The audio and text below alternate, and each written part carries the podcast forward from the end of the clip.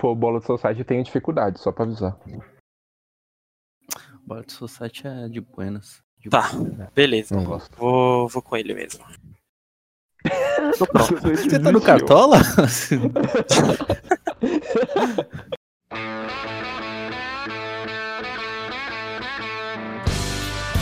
Olha, dizem que o que é bom dura pouco. Mas e o que perdura é o quê? Melhor ainda, eu digo que é sensacional porque a gente tá no segundo, segundo programa, segundo podcast. É, ainda sem nome. Mas tudo bem, a gente tá no segundo, na segunda edição desse podcast.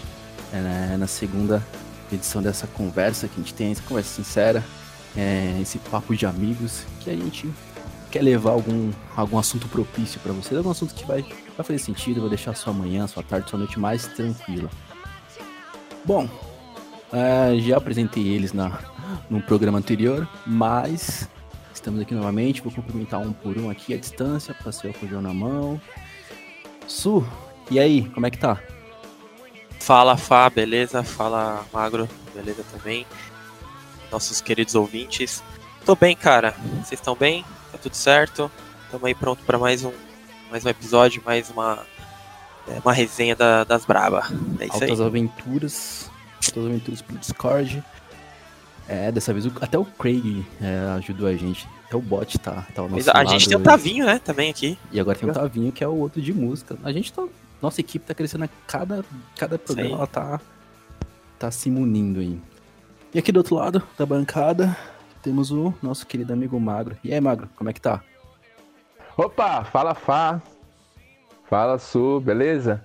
Feliz, né? de Estar mais participando mais uma vez, depois de várias mensagens, eu ia dizer cartas. Depois de várias cartas aí, acaba Nossa, tocou o é, coração. revelando a idade, né?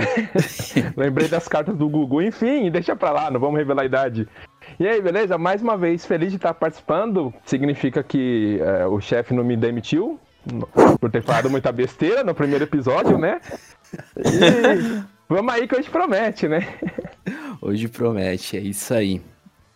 Bom, eu sou o Fá. Eu que tô aqui meio que meio que rosteando, mas meio que não rosteando, porque aqui tá todo mundo, tá todo mundo em casa. Então eu sou só o cara que costuma falar bastante. Aí, Mas a, é gente, isso a aí. gente tirou no palito e o sorteado foi o Fá. A gente tirou no palito, só tinha um palito e eu peguei o único palito, então É, sou então eu. ele tá rosteando, galera. Mas é isso, gente. E, bom, entrando aqui no tema, no podcast passado a gente foi bem específico e a gente começamos a falar de How I Your Mother. Então, é uma série que tinha muito assunto, é, bastante temporada, bastante coisa a se dizer. Por que não continuar em, nesse determinado rumo? E o tema de hoje, e nós iremos falar sobre coadjuvantes. Exatamente, coadjuvantes. Então, no, no podcast passado, caso você não tenha acompanhado, a gente falou sobre o Marshall. Ou, pra quem não acompanhou, o Djalma. E ele é um personagem coadjuvante que faz muita diferença na série. Então a gente vai tratar aqui desses personagens que eles não, não são tratados como personagem principal, mas que sem eles a série iria. não seria nada, não seria nem metade. E o Marshall foi uma puta referência que a gente tratou. Mas, bom, só pra deixar tudo mais simples, Su, vem cá, é, dá um padecer do entendimento, o que, que é um coadjuvante? Então, galera, é... Pô, eu tava esperando por essa pergunta, hein? É, mas vamos lá. Coadjuvante, a gente até tava, a gente até tava é, conversando antes aqui do, do podcast, em off, é, a diferença de coadjuvante para personagem secundário, que na verdade é uma linha muito tênue, né? É, são características bem similares. É, a gente entende que, que o personagem coadjuvante é aquele que no qual a história não gira em torno é, de si. Então, por exemplo, na, em uma novela mesmo, a gente tem a personagem principal lá, a, a- a mocinha, e vamos supor que a gente tenha a vilã. É, e aí a gente tem esses, essas duas como personagens principais. E aí a gente vai ter ali personagens coadjuvantes, como é, uma amiga da, da, da, da vilã, uma amiga da mocinha, uma empregada, até filhos. E aí depende muito da, da ideia do autor é, de colocar, de centralizar essa história é, de, do, no personagem. Mas em resumo, é isso. É um personagem que não tem é, em si o foco da história, a narrativa da história. É Eu acho que o Craig caiu. Não, pior que foi o Tavinho. Tavinho falou... O Tavinho, Tavinho, você não é coadjuvante, volta aqui, meu O filho. Tavinho caiu. o Tavinho tá offline. Tudo bem, tudo bem, daqui a pouco ele volta. Bom, é, então temos o um resumo, né? Esse resumo do que é coadjuvante. É, em alguns casos, é, coadjuvante e secundário vão ser as, as, mesmas coisas, né? A mesma concepção. Em alguns outras, algumas outras definições, algumas outras fontes, são tratadas como coisas diferentes. Aqui a gente vai tratar como se fosse a mesma coisa, tá? E, bom, até puxando, Mago, um primeiro questionamento. Se toda série tem um personagem principal, toda série tem um coadjuvante, ah, sim, é um complemento, né? Senão você ficaria com a, com a série, filme, enfim, é, anime, novela. Ficaria vago, né? Uma história pobre. Então, é, é na verdade, podemos até dizer assim, fazer essa analogia, é o, é o recheio, é o protagonista, mas precisa ali do, do, do resto do pão, do resto do bolo. A bandeja? entende? É, é a ba sim. bandeja é todo um complemento, um completa o outro. Apesar que, lógico, que um vai é, acabar parecendo mais com o outro, né?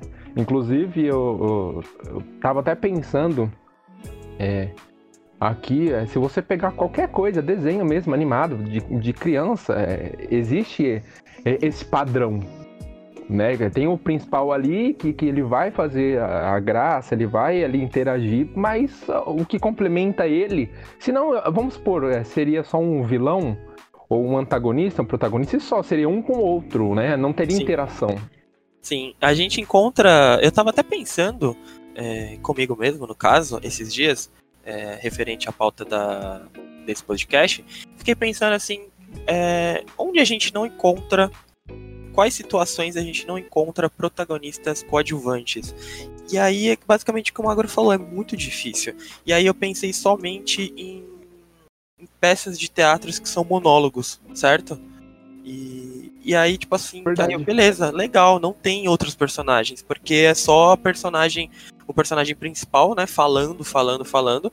É, nunca fui em uma peça assim, mas eu já vi é, alguns vídeos referentes a monólogos, e aí não tem nem personagem secundário, não tem coadjuvante, enfim, não tem antagonista, tem só ele falando é, sozinho com o público. Será que no monólogo já que não tem um outro personagem, ele seria o principal, e ele fala com a própria pessoa, será então que a consciência seria o coadjuvante disso? A própria consciência? que profundo. ah, não sei, mano. O único, o único monólogo que eu vi foi na série Home to Mother, pra ser sincero. é, do Barney, né? Do Barney. Ou então, talvez, uh, o público, né? Seja o personagem coadjuvante. Porque às vezes em algum monólogo eles interagem com o público. Hum, é, bem, pode ser. Bem mencionado. Bom, é isso. Essa concepção de, de coadjuvantes que a gente que estabelecemos aqui, é importante mencionar que não é uma regra, mas que é o parâmetro que a gente está seguindo. E em alguns casos, é, como mencionado, como o Su mencionou, é, vários coadjuvantes farão parte, né, da, da série, ou até mesmo da, digamos assim, da camada principal. Um exemplo de Friends. É, Friends é muito difícil de, de, distinguir quem é o principal ali e quem seria o coadjuvante. No caso, são todos principais, ao que, ao que tudo indica. Sim, entre o grupo, Reversa, sim. Né? Talvez seja o coadjuvante, seja o. Não vou me lembrar o nome agora, mas vocês vão me ajudar. O dono da, da cafeteria, o de cabelo branco. Ixi, é, é, eu pensei nele também, mas o, o nome. É com Gutter. B. Gutter. É, não, então não é com B, é com G. É isso aí, é o Gutter. E a, as namoradas e namorados, né, de todos que é, passaram sim, lá sim. também. Né, vale citar até a, a Janice, né?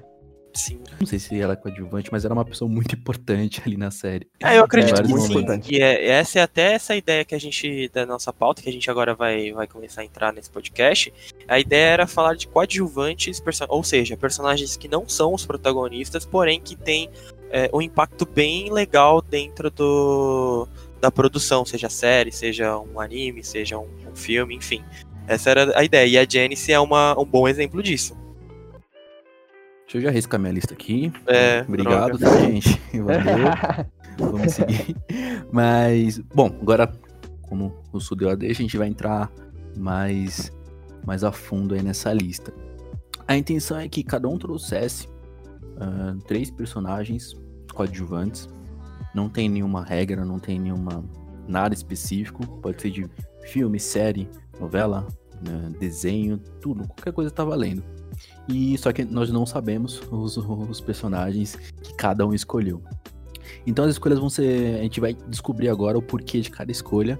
E é uma explicação simples. É o quem é o personagem e por que a escolha. A gente vai entender um pouquinho do personagem com a série, do personagem com a pessoa e enfim. Vamos... Depois discorrer, né? E discorrer também. É, o relembrar também, né? Acredito que a gente vai relembrar bastante de, de algumas, algumas séries, alguns filmes. Enfim, vamos ver se trazer a nostalgia, né? E bom, para começar, Magro, começa aí. Faça as honras. vale citar antes de eu começar, hum. eu até vou expor aqui a minha hum. brilhante interpretação de texto, que quando a gente combinou essa pauta no grupo, eu entendi que era só de série. Então, assim, é, cada um, é, nós escolhemos três, existe até a chance, né? Também vale falar que é, acabamos escolhendo quatro, mas vamos falar de três, porque existe a chance realmente de, de repetir, porque não sabemos um dos outros, né? Vamos saber, deixamos essa surpresa para saber durante o programa, né? Saber a reação. Sim. É, mas vivo, eu achei bicho. realmente que era só de série. E aí, então, é, os meus, meus quatro, meus três personagens, né, que eu vou falar, ele é de série, eles são de séries. E vamos lá, vou começar com o meu favorito entre eles, apesar que é muito difícil escolher um favorito, mas para mim ele é, que é o Julius Rock, da série Todo Mundo Odeia o Chris. Legal. Mano, eu assim... ia falar saudoso Julius, mas Julius não. Grande Julius. Literalmente. Assim, ó. Pera aí, deixa eu baixar o Tavinho aqui, meu Deus! Galera, o Tavinho entrou aqui causando a rave no Discord. Nossa, eu coloquei. Eu coloquei aqui. Gaiola das Populares. Nossa, fiquei com raiva do Tavinho agora. então, funk família aqui, gente, de fundo. Beleza, então, voltando. É, meu, o personagem que eu escolhi é o Julius Rock. Eu acho que se eu conseguir assim, sabe, ele estou um pouquinho dos outros um favoritismo. É, porque, é, para começar, é uma série muito amada aqui no Brasil. Todo mundo odeia o Chris. É, e ele e tem um papel fundamental, sabe? Ele é o exemplo de paisão responsável, trabalhador, cativante. Eu acho que é isso né, que, que mexe muito com o público. E ele não é um, um personagem assim tão engraçado, quer dizer, tão de humor, mas ele é engraçado, sabe? Porque assim, naturalmente, assim, né? É, é, exatamente. Eu acho que você explicou bem. É muito natural o humor dele. Não é um, um, um humor que. É um, um personagem feito para humor. Você ele não é, humor é, não é construído é, para isso, né? Mais ou menos. para fazer piada. Ele é colocado, exatamente. Ele é colocado durante a rotina, assim, durante é, a, a vivência do Julius. Então, é, eu vou citar até algumas coisas aqui dele. A, a principal característica dele é que ele é pão duro. Ele é mão de vaca, né? Ele sabe o preço de tudo ama uma promoção é, e, e, paga tudo com ticket de refeição. Eu acho que é a principal característica dele, além de ser um paizão, né? É, exatamente. O Julius, ele, ele conseguiria dar uma aula de economia facilmente. Sim. Economia sim. básica. O famoso, se você não levar o desconto é maior, é, é a frase ideal para qualquer pessoa que queira economizar dinheiro, eu acho. Sim, é, foi muito bom, Fá, você, você citar essa frase, é, porque assim, é, em relação a ele, assim, como eu é, é o meu favorito, eu separei duas frases assim dele que eu gosto muito, que é uma outra característica, falando até melhor, outra característica dele é que ele tem muito medo da Rochelle a Rochelle, ela é muito ativa, ela é muito enérgica, né? Em, em tudo que ela faz, no caso, em relação ao casamento, em relação aos filhos. É, e aí, ó, num dia de conselho, ao Cris, ele fala assim: é uma coisa que eu aprendi em relação às mulheres é que mesmo quando você está certo, você está errado.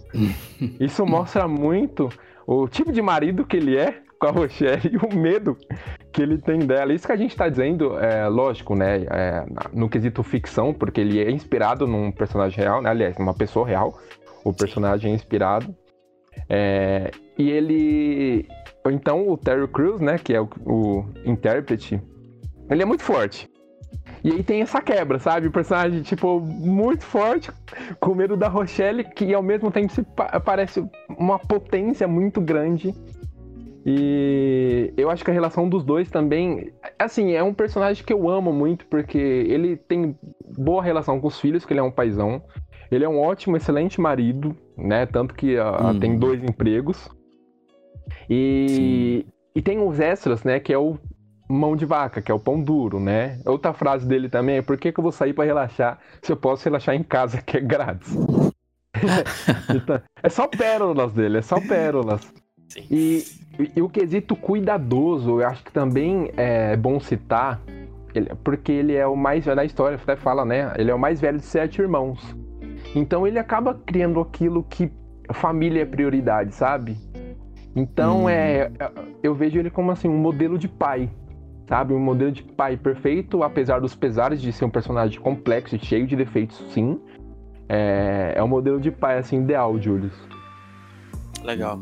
Legal. E só mencionando aqui que você falou da, da figura do Julius, do personagem, né? Uma coisa que eu acho muito, muito foda, assim, da série, e depois de um tempo que eu, que eu comecei a, a, reparar isso, é como eles construíram, eles tiveram todo esse cuidado para construir a figura do Julius, porque, que nem você falou, o, o ator, o, o, Terry Crews, é um cara muito forte. Muito, muito forte. Ele não, ele, ele é muito forte mesmo. Ele tem que ser muito, ele tem que ser, ele tem que ficar muito fraco para ainda ser forte. Então, ele, enfim, é, é, ele tem uma, uma estrutura muito larga. E na série, eles trabalham muito bem isso, eles não, não evidenciam isso em momento algum da temporada, Verdade. de nenhuma temporada. Então ele tá sempre usando macacão, tá sempre usando Sim. um uniforme, casaco, né? uniforme, né? Então o personagem ele é tão bom que durante a série você não percebe, ou às vezes, se você tá assistindo e não conhece o ator, você não sabe que ele é tudo, tudo aquilo, que ele é musculoso e tal. E eu acho isso muito incrível, o jeito que eles tiveram esse cuidado para não não transparecer outra coisa. Ah, e vale ressaltar, Fá, agora falando mais do ator mesmo, do Terry, que ele era muito conhecido, muito mesmo conhecido aqui no Brasil, como o Latrell das Branquelas, e ele desconstruiu esse personagem. Ele não ficou preso. É verdade. Né? O é Júlio chegou e desconstruiu o Latrell. Sim, é verdade. Tanto que é, é, hoje também, para quem, quem é mais da turma do Netflix, ele é o tenente do Brook Nine-Nine, né? E ele já é multi... Tenente Terry, né? O Terry, isso. Ele já é multifaces, multipersonagem. Então, lógico, vai pender pra algum lado. É... E que nem você falou, o Julius, ele tem uma imagem muito forte, tanto que no Instagram dele, no... acho que era aniversário da série, ele postou em português lá, obrigado a todos os fãs do, do Brasil. Uh, todo mundo deu Chris. Ele, ele, no Instagram dele, se você é, inclusive quiser checar, é, faz um tempinho já, né? Mas você vai achar lá. Ele fez uma postagem porque ele sabe que tem muito fã aqui no Brasil e fãs fiéis, né? Então, realmente o Julius ele foi, ele foi e é um marco, né? Uhum. Verdade. Sim. Boa. Bom, começamos, começamos bem, Julius. Começamos bem. Começamos, começamos economizando, né? Como diria. começamos economizando. Bom, Vamos pro outro lado agora. Su, o que, que você trouxe aí pra, pra colocar na mesa? Então, eu trouxe uma personagem, já falando no feminino, é, muito diferente do Julius, né? Que a gente acabou de ouvir do, do Magro. É, eu trouxe, uma, na verdade, uma personagem que ela é muito excêntrica. Ela é muito excêntrica, muito exótica é, e bem diferente das outras pessoas do convívio do, do universo do, do filme. É, eu vou falar agora da Luna Lovegood. Não sei se vocês conhecem, acredito que sim. A, sim. Luna é uma personagem da, do universo do Harry Potter. É, como a gente, quando o Fá falou assim de personagens coadjuvantes, na hora me, na cabeça me veio a, a Luna.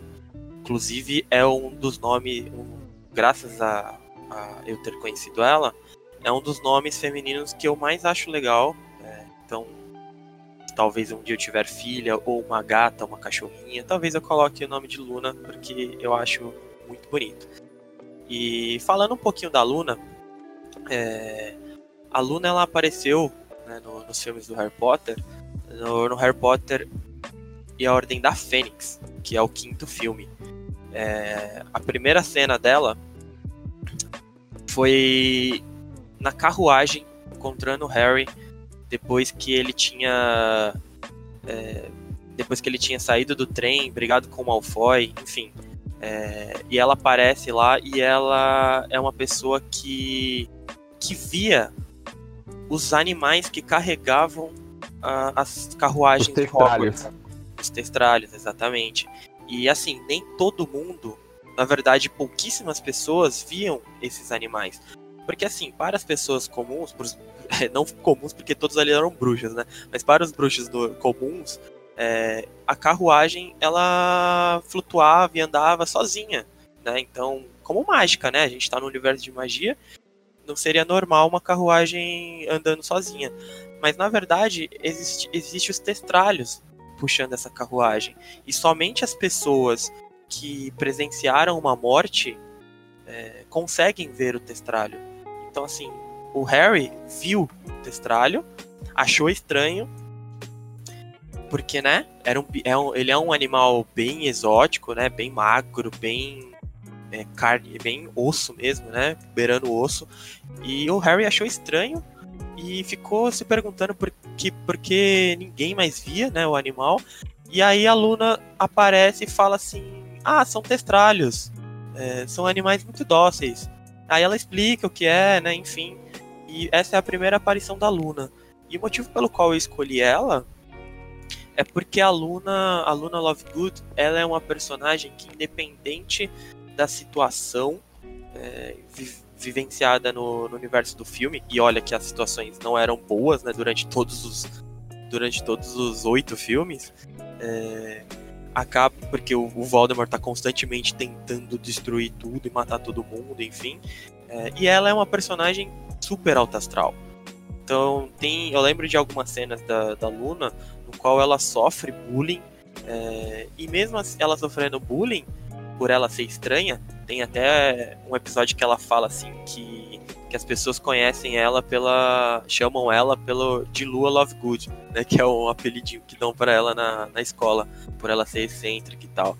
E, e eu lembro do episódio que quando. Aliás, uma cena.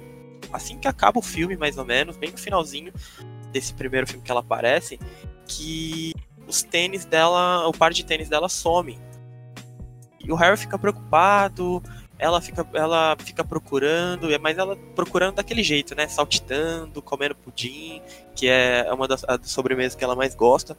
Comendo pudim, saltitando, procurando no castelo. E ela solta aquela frase que para mim é bem icônica, que todo mundo já ouviu, não dela, mas assim, ouviu da vida, que, que é aquela frase que, que todo mundo fala, né? Que tudo que pertence a nós um dia acaba voltando. Só que ela fala de uma forma diferente. Ela fala bem assim, né? Abre aspas. As coisas que nos pertencem acabam voltando para nós. Bom, nem sempre da forma que esperávamos. E aí aparece o par de tênis dela pendurado em cima de uma porta do castelo, enfim. E aí ela acaba dando risada e continuando comendo seu pudim. E assim, para mim ela é uma das personagens é, mais icônicas, é uma das personagens femininas é, que aparecem no universo de Harry Potter que tem mais personalidade, mais, é, mais divertida, é mais engraçada, mais hilária, e esse jeitinho dela totalmente fora da caixinha é o que me fez escolher a Luna e trazê-la pro, pro episódio de hoje, Fá. Hum, bacana, hein? Então, uma personagem que ela tem. Acho que ela tem muito o que, o que ensinar, inclusive. Acho o legal da Luna é que esse fato dela até essa frase que você citou, até pelo, por ela conseguir enxergar né, o que o, o, as, os outros bruxos também não enxergam, isso é meio que uma lição para a imaginação. Ela, ela meio que, que acho que indiretamente trabalha com isso, né? Tipo, acredite na sua imaginação. Né? Eu, não é porque eu enxergo que, não, que vocês não enxergam que não é real, que não é possível. Eu acho isso bem da hora. Ah, demais. Eu vou até comentar aqui com, com vocês, trazer uma, uma curiosidade sobre, sobre a Luna, que a, o posterior, né? Porque todos os personagens do Harry Potter têm uma, uma história posterior a, ao, aos filmes. Uhum. E a Luna, ela se tornou uma, uma magisologista bruxa. O que, que significa esse, esse termo que, obviamente, eu não vou repetir porque eu não vou saber. Mas é. só, só, só, eu ia pedir pra você soletrar, mas tudo bem. Mano. Não, magisologista. Então é, uma, é uma, um profissional que busca, busca descobrir criaturas estranhas pelo mundo. Então, assim, é a cara dela, né? É a cara dela. É, ela ama bichos e animais e criaturas exóticas, então ela se especializou nisso depois que, que acabou a escola.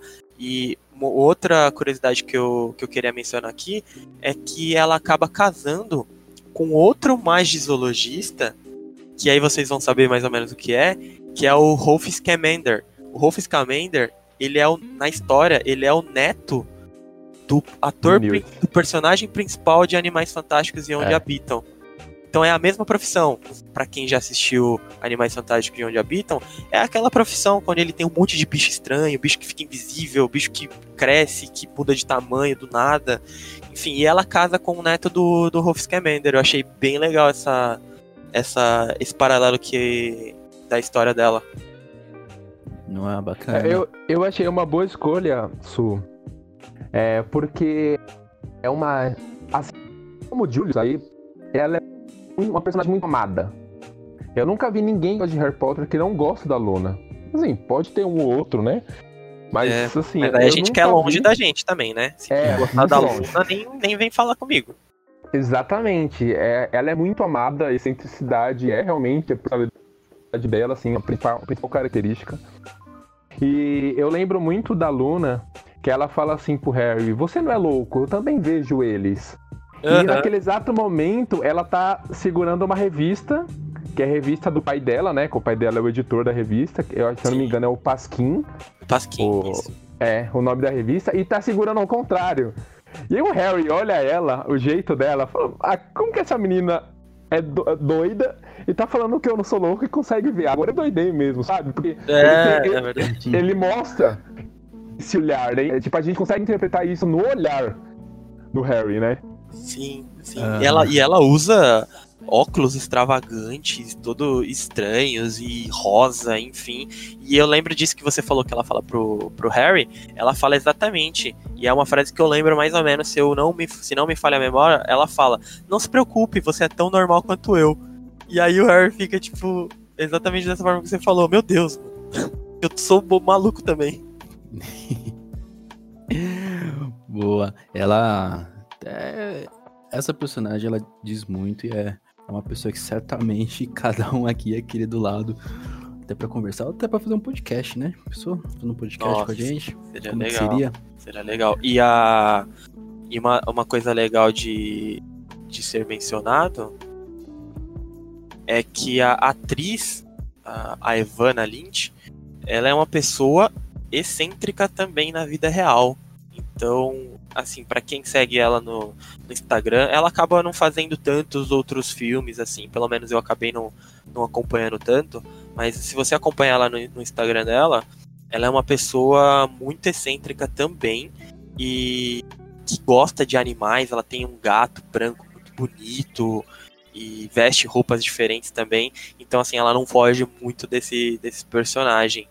E eu, fazendo um paralelo com o personagem que o Magro escolheu, o Julius, é muito legal porque a gente aprende muita coisa com esses personagens coadjuvantes, porque por trás deles tem uma história sofrida, porque o Julius, que nem o Magro falou, ele é um cara que trabalha muito para sustentar a família dele e ele tem ainda essa esse esforço, né, essa coragem de continuar batalhando dia a dia. E uhum. com a Luna não é diferente, porque para quem não se recorda, para quem não ou para quem não sabe, a, a Luna que nem eu falei, ela viu, ela vê o testralho porque ela presenciou a morte na frente dela. E a presença, é, ela presenciou a morte da mãe dela quando ela tinha 9 anos. A mãe dela fez alguma, algumas experiências é, e alguns feitiços que deram errado e ela acabou morrendo na frente da, da Luna. Então, assim, você presenciar a morte da sua mãe e continuar tendo essa energia tão good vibes, né? Tão alta astral, aí é, é um dos motivos pelo qual ela tá aqui hoje nesse nosso podcast. Boa. Nossa querida Luna. Olha, começamos bem, hein? Jogo Isso aí, jogar. mas agora não, não foge não, Fá. Eu quero saber da, do seu personagem. Vamos ver o que você trouxe pra, pra galera aí. Jogaram pressão pra ser de mim. Eu vou dar uma quebrada nisso. Eu vou quebrar totalmente esse, essa, essa linha. Eu peguei aqui um personagem secundário que ele vai trazer nostalgia. Todo mundo aqui conhece, todo mundo que escuta conhece esse personagem. Fui lá nos confins, nos confins da indústria Warner, buscar ele. É o nosso querido, é único, o Patolino. Vou explicar o porquê que eu, que eu escolhi o Patolino. Certo. Ó, primeiramente, primeiramente, eu falei, eu tenho que levar algum, algum desenho. Isso sem dúvida. Eu tenho que pegar algum personagem de desenho. É uma coisa que eu queria, que eu queria abordar. E caímos no Patolino, eu, né, caí no Patolino por alguns, alguns pontos interessantes. É, o primeiro é a figura que o Patolino representa, né, que ele, ele ganhou muito espaço ao decorrer do, dos anos com a Warner, é, com a série Looney Tunes, ele vai ganhando espaço. E o Patolino, ele não era para ser todo, digamos assim, esse coadjuvante de luxo, que muitas vezes ele divide, né, o, a, a atenção o, com, com o próprio Pernalonga. Mas ele veio para ser mais um, um, um, personagem da, do grupo ali, assim como o Frazino, como o Frajola. Só que a reação, a primeira aparição dele foi sete anos depois da criação do, dos Looney Tunes, foi em 1937. E o Patrulho ele foi tão bem recebido, tão bem recebido, que ele foi ganhando destaque, de pouco em pouco. Porque, de início, a dupla dele era o Gaguinho, que é o, o, Gaguinho, ele tem uma personalidade totalmente oposta do, do, do, Pernalonga, do Pernalonga, não, do Patolino. O Gaguinho era aquele porco, né? É o porco. O tá. que tenta sempre. O que fala isso é tudo, pessoal, mas não consegue no final da, de cada episódio. É, é este, este adorável personagem. É. Então, ele é porque, Sabe por que eu perguntei, Fá? Desculpa uhum. te interromper. É porque só pra galera é, saber, é porque eu não, não é da minha época, sabe? Fá é mais velho que eu. Não lembro tanto assim, não. Seis meses mais velho.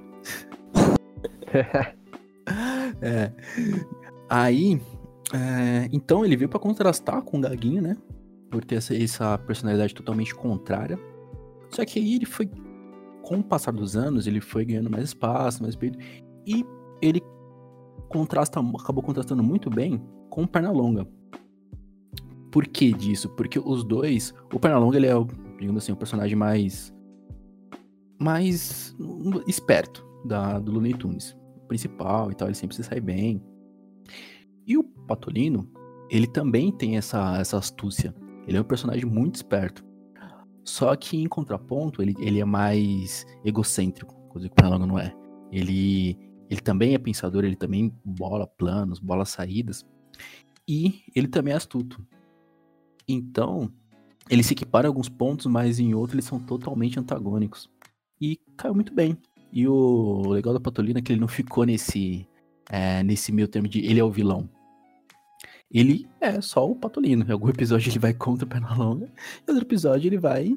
É, isso depende da situação, né? Ele, ele sempre vai puxar um, pro lado dele, mas depende da situação. É, desde os desenhos até o próprio, né? O próprio Space Jam, que eles eles vão atrás do Michael Jordan, né? Eles que vão até a casa do Michael buscar o uniforme.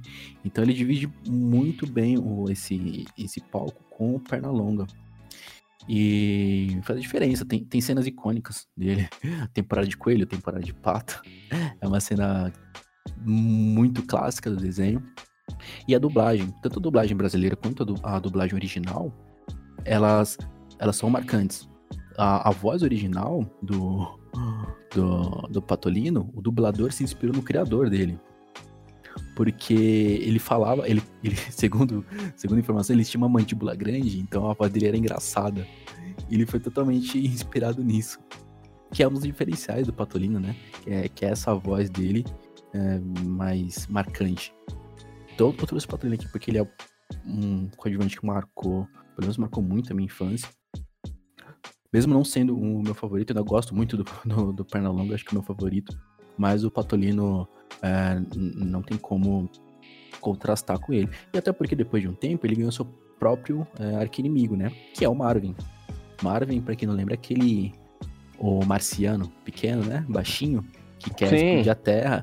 Legal. E, e ele é o arqui-inimigo, tanto que aí surgiu a, a série Duck Dodgers, né? Sim. E, exatamente. E Duck Dodgers é uma produção muito bem feita. Principalmente a, a Acho que tem duas, eu não, não, vou lembrar agora. Acho que tem duas linhas de produção, né, do Duck Dodgers. Mas a mais antiga, ela é muito bem feita. A abertura é muito, é muito icônica. É um clássico. Um, um, como eles cantam o Duck Dodgers. Então ele ganhou muito espaço depois do tempo.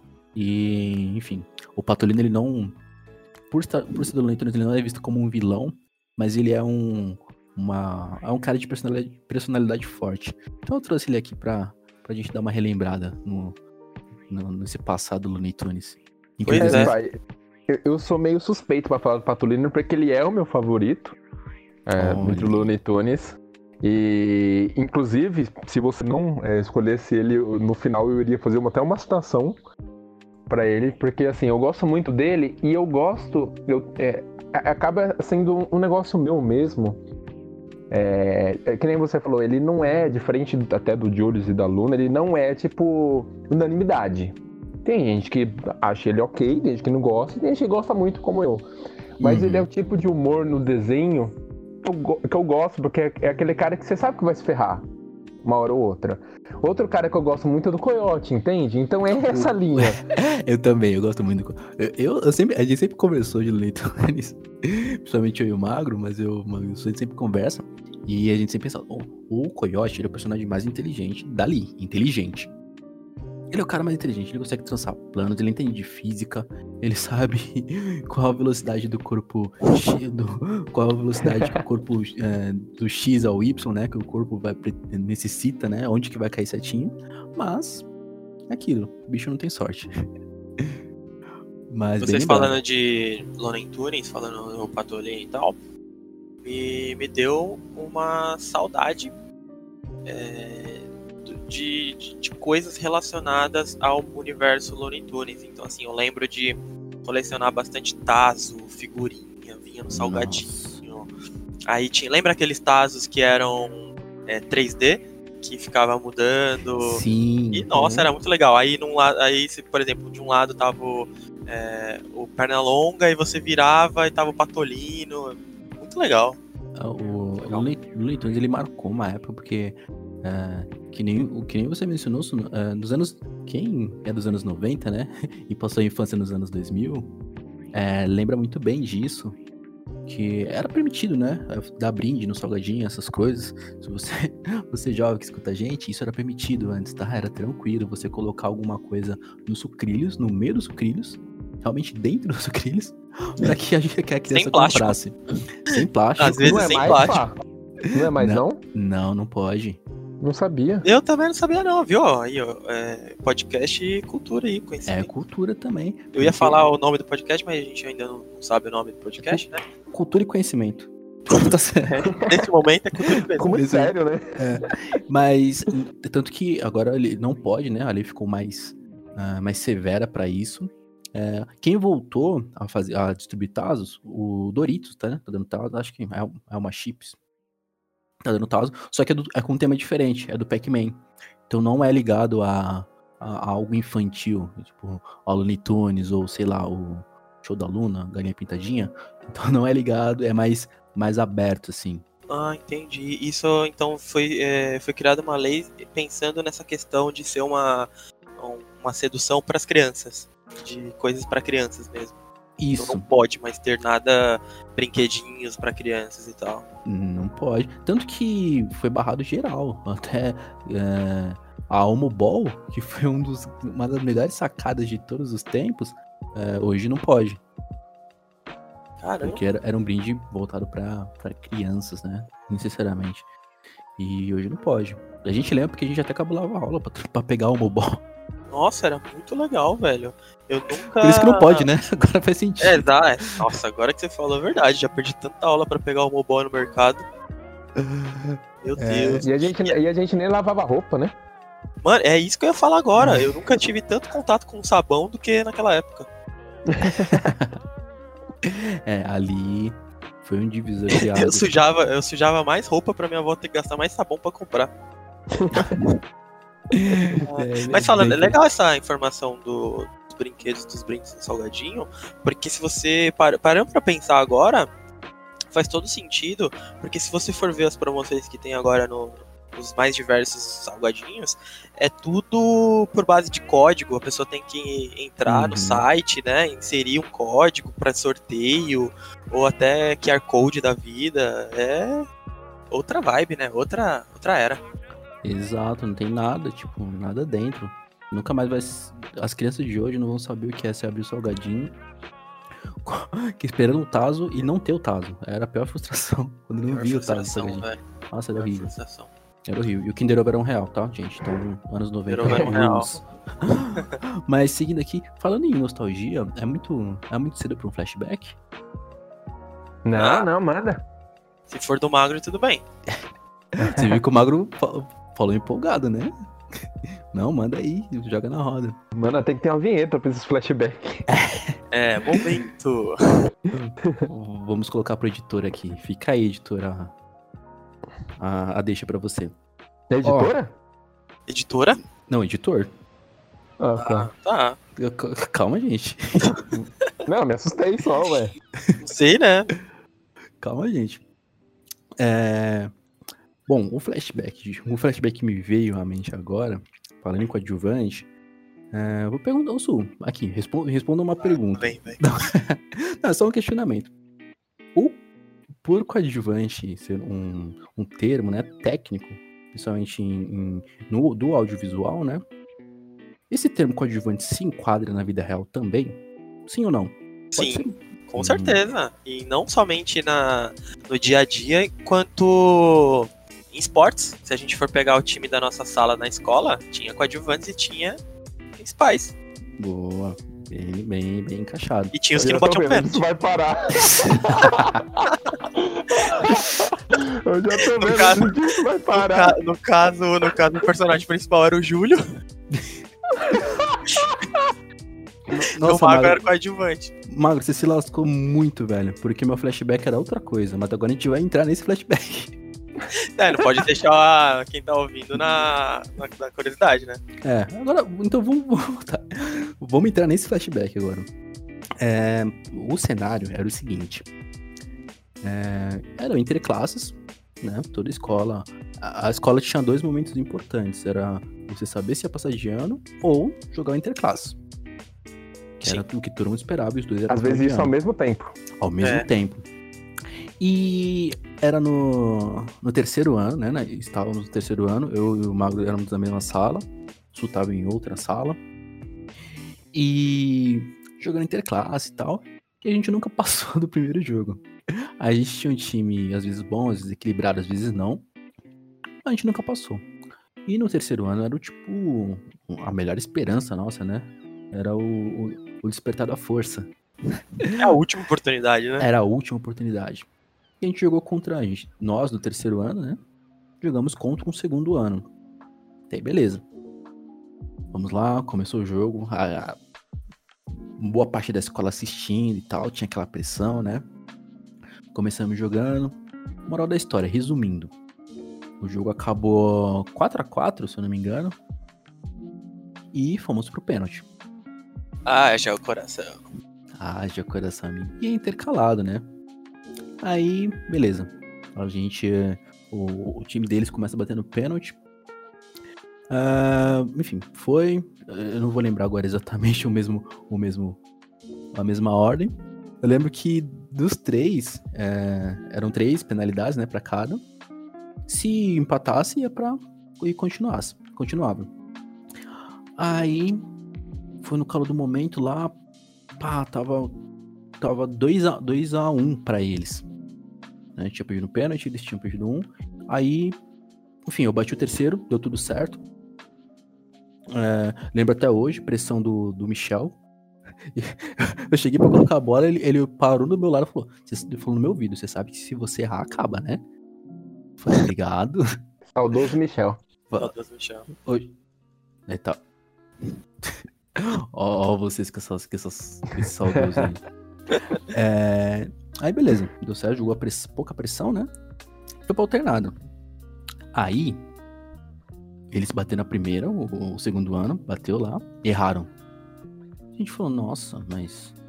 Mas é agora. É agora. E eh, de quem não tinha batido, uma das pessoas que não tinham batido pênalti era o Magro. Sim, E o Magro- Lembrando que o Magro com- compunhava, né? ah, o time titular. É, ele fazia É, parte do time O titular. Magro joga bem, galera. O Magro joga bem. O o Magro jogava no nosso time fora da escola. Enfim, o Magro sabe jogar bola. Ele é lá sabe. Aí, Magro bate o pênalti. Não, mano, eu não vou bater. Magro, bate o pênalti, mano, eu não vou bater. E nessa discussão a gente ficou discutindo, né? Falando, não, Magro, bate o pênalti, bate o pênalti, eu não vou bater, bate o pênalti, eu não vou bater. Aí veio o o nosso outro amigo, né? O Júlio, pegou a bola e foi, passou no meio de todo mundo, pegou a bola E e, era foi. reserva, né? É. Júlio Sim, bateu. sim, Júlio, muito gente boa aí, um abraço pra ele, mas ele sabe que ele não joga bem. Todo mundo sabia, né? Você foi até discreto, Su. É, ainda bem que você foi discreto. Então, assim, a sala inteira tava pedindo, Magro, bate o pênalti. Ou seja, resumindo, Magro, bate o pênalti, porque se não for você, vai ser o Júlio.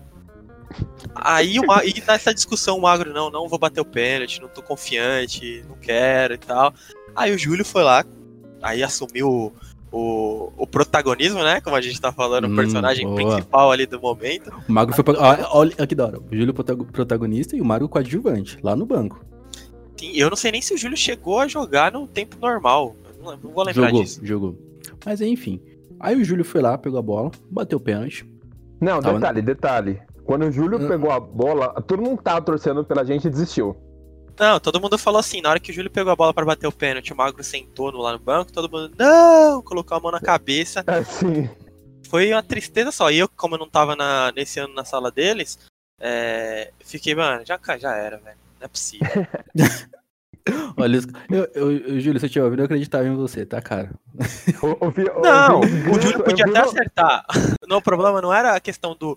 eh, só a questão do Júlio bater. Mas é que assim, o Magro tinha que bater. E se, se o Magro fizesse, por exemplo, sei lá, ia, o jogo continuasse, tivesse mais pênaltis, o Júlio hora ia bater. Tudo bem, ele tava lá. Mas o problema é que tinha gente melhor pra bater. É não, não, não fosse- podia, não, não podia, era só quatro de linha pod- poderia bater. Tanto que Ah. depois do Júlio bater, eu fui pegar a bola. Aí o juiz falou: não, você não pode bater. Nossa, aí é triste então. Ele Então, falou, ah, não, agora aumentou sua responsabilidade. Não, na, na Agora- verdade, o juiz não falou nem regra. Ele falou, não, você não pode bater. Você não quis bater antes, vai ficar aí. Não era nem questão de regra. Né? Aí, o Júlio bateu, errou. Era, era porque era aquele pênalti. Se fizesse, O goleiro acabava. pegou ou foi pra fora? O goleiro pegou. Foi no meio do gol. Meia altura no meio do gol. Se o goleiro tivesse, tipo, sei lá, fosse cego, ele ia pegar. Eu acho que o Júlio a tava jogando, tava jogando de tênis o jogo. Você vê. Mano, é sério, eu não tô zoando. Eu acho que. Eu, eu também acho. Porque normalmente ele não tinha chuteira e ele jogava de tênis o- os jogos. E pra você ver o nível, o Magro, todo atleta, titular do- dos meninos da vila, que era o nosso time. Um dia a gente conta mais sobre o nosso time de futebol. Titular dos meninos da vila, todo lá de chuteirinha, meião, E, perna e, peluda. Moral da história, ele, ele errou, ele errou o pênalti, o Magro não bateu, os caras fizeram e nosso goleiro né, acabou errando o pênalti. e acabou. E aí até hoje é, tem essa, essa assombração em torno dele do porquê que ele não bateu o pênalti, né? Qualquer, qualquer coisa que a gente vai fazendo, a gente fala, ah, que da hora, Magro, explica, por que que você não bateu aquele pênalti? Pior que eu bati tanto pênalti depois, né, Sus? Você tá ligado, né? É, Tinha não. pênalti, tinha É. pênalti, eu pego a bola e bato. Não, aí depois, depois, assim, o Magro pegava, fazia vários golaços de pênalti, não sei o quê. Aí, mano, eu nem comemorava. Eu falava, mano, aí não tá valendo. É o que, o que valeu mesmo, você não bateu, vai se ferrar. É. E, e esse é um exemplo. Não, pode falar, Magro, pode falar. Não, eu quero que você termine, eu quero.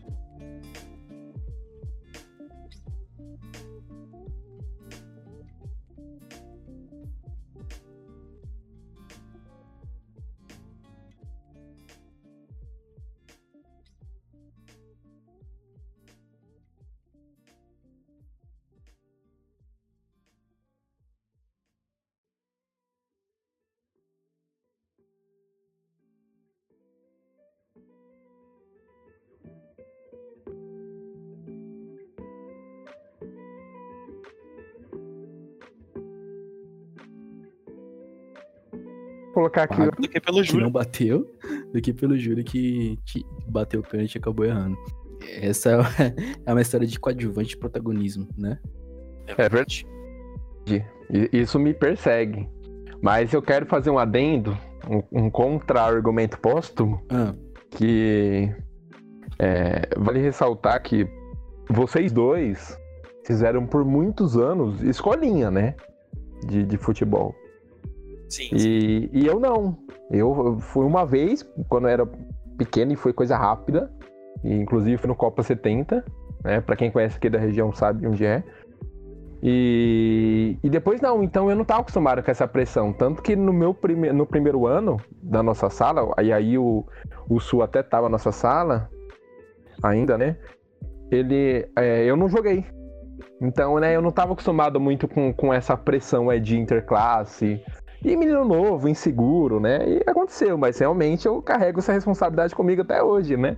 Faz parte. É, Tanto que tô- quando, tem, quando tem pênalti, eu vou lá e bato.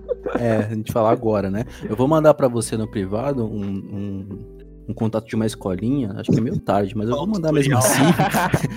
pra, Escolinha de ver se pênalti, né? esco- esco- escolinha de pênalti.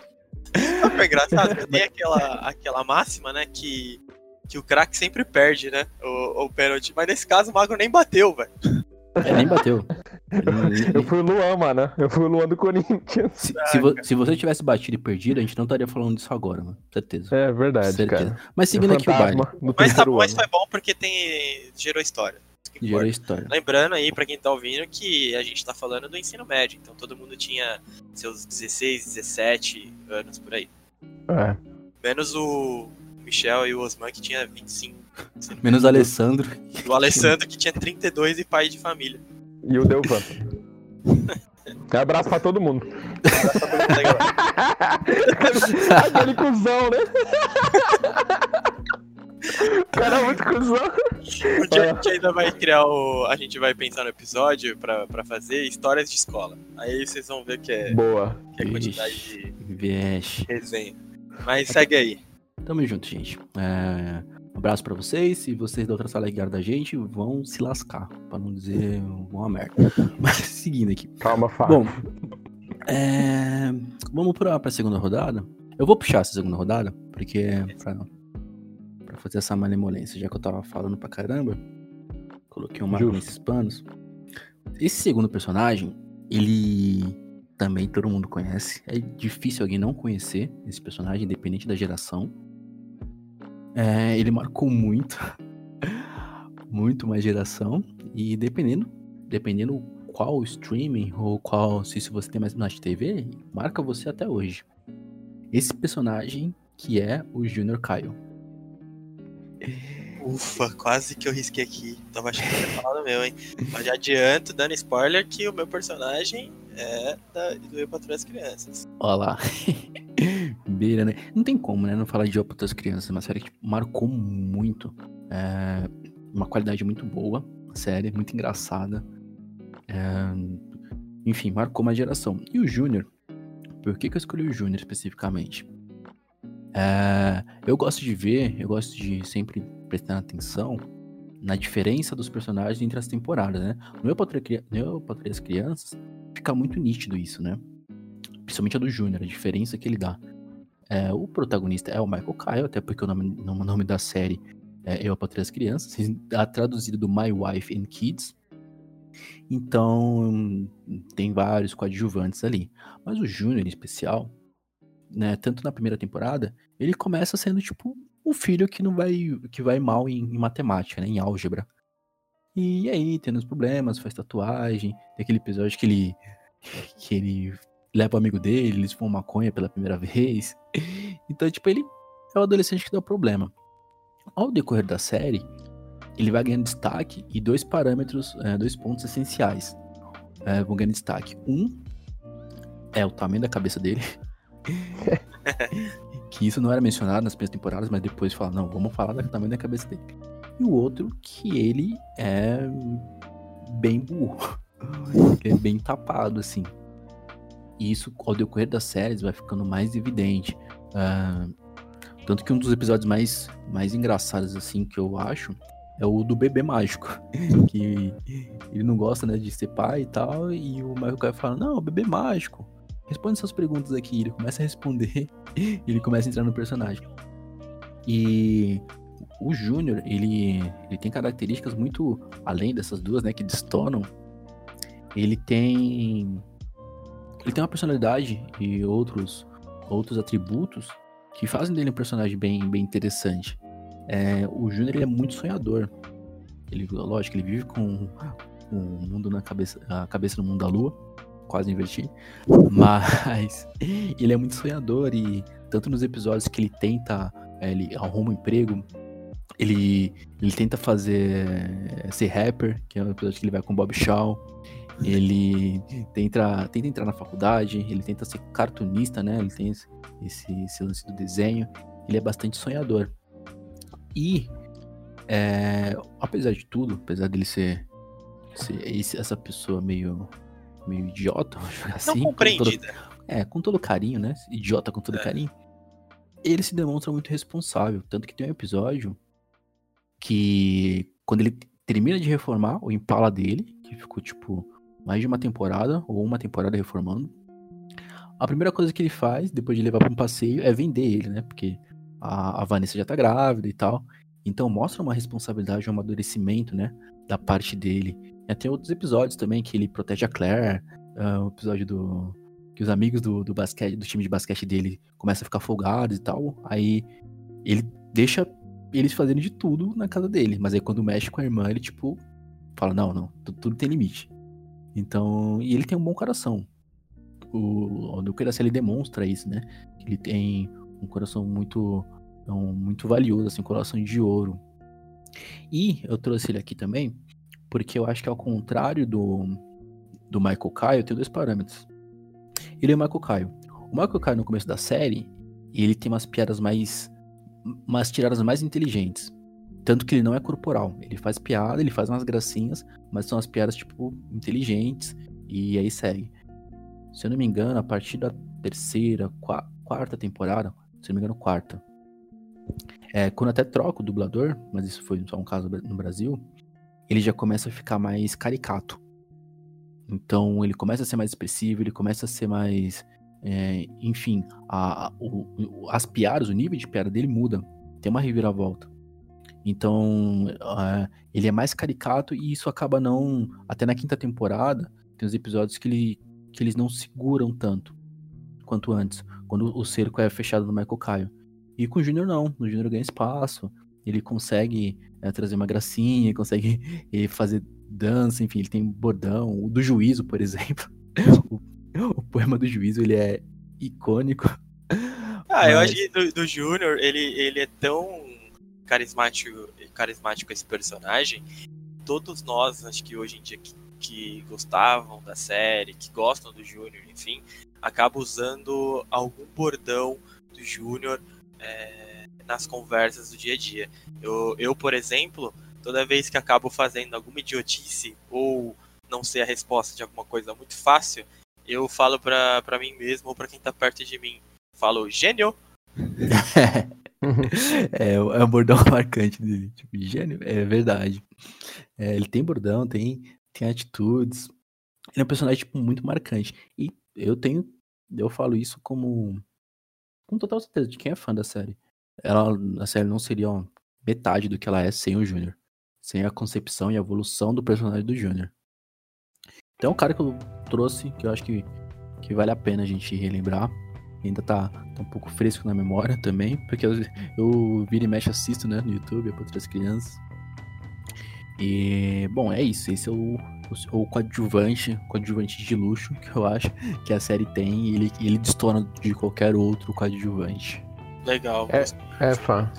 É o personagem que eu mais gosto da, da Patrulha das Crianças. Porque é, também é o tipo de humor que eu gosto bastante. Ele lembra muito o humor do, do Joey de Friends. Hum, é, é, a, é, a, mesma pegada, né? De ser, de, de, de, ser burro, de faltar inteligência, aquele humor mais pastelão. É, mas você falou características muito interessantes dele, né? Que, que, que vai além desse humor, que ele tem um bom coração, ele, é, ele zoa bastante as irmãs dele, mas ao mesmo tempo ele é um irmão bem protetor. É, e só é, rapidamente para falar de uma frase assim que eu gosto muito, né? nem é uma frase, é uma situação que eu gosto muito do episódio do Blackout. Ali no, no estado todo tem um tem um blackout, né? No, no... Ai, eu não vou lembrar. Fábio, lembra aí qual, qual estado que é. Connecticut. Obrigado. Também nem saberia falar. E aí.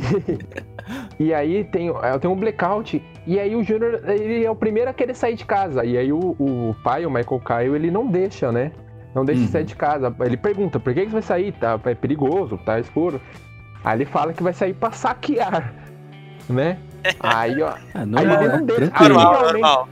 É, aí ele realmente. Ele falou uma naturalidade, né? Ele realmente não deixa ele ir, aí ele acaba desabafando. Você nunca deixa me divertir, não posso fumar maconha, não posso fazer sexo sem camisinha, não posso, posso andar saquear. armado, não posso saquear. E agora, né, ele fala, e agora tem blackout, eu não posso saquear. Tô doido pra fazer 30 anos e sair de casa.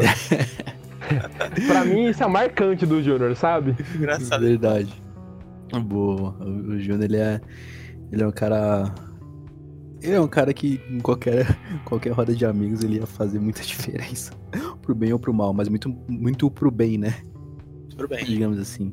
É, ou pro mal só se fosse alguma, alguma idiotice que não.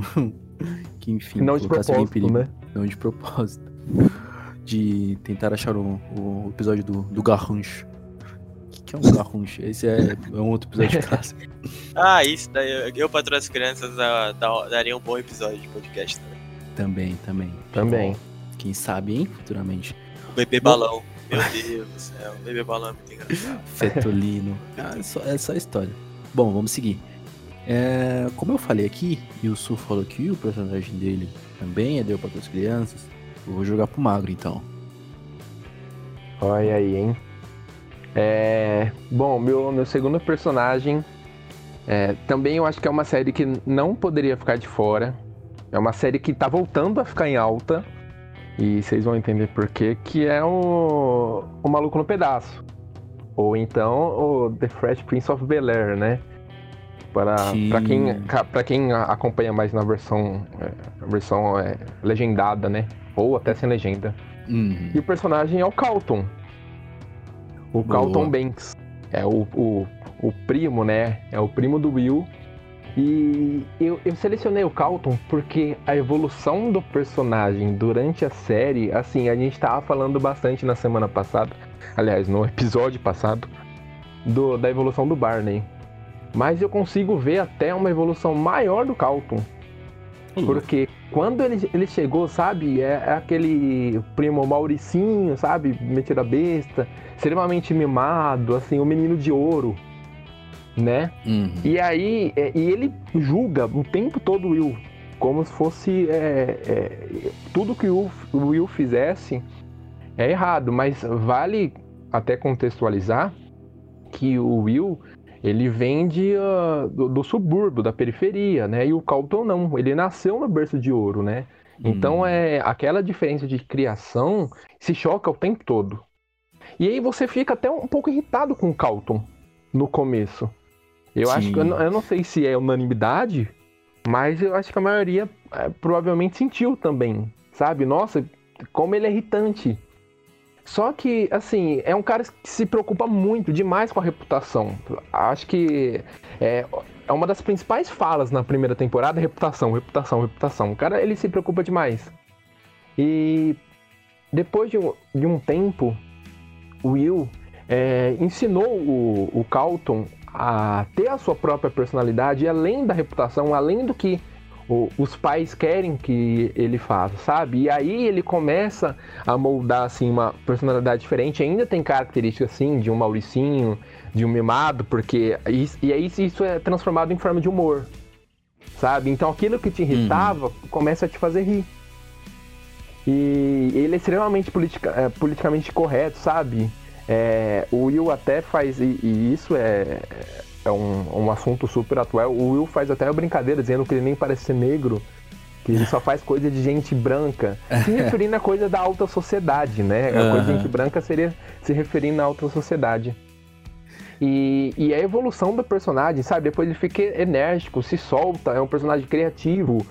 É, as danças dele, icônica. A Quem dança do Carlton é é icônica. Quem não. Eu não vou lembrar agora uh, o nome da música, se você. Se alguém souber, inclusive.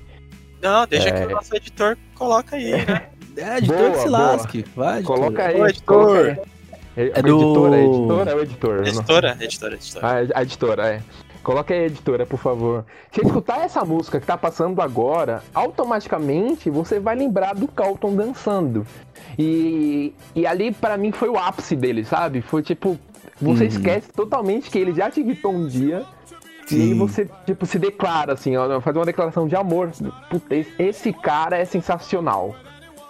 Justo. É, eu lembro do, do, do, nome, que é Tom Jones. Ele sempre fala. Tom Jones, tem até episódio que ele aparece.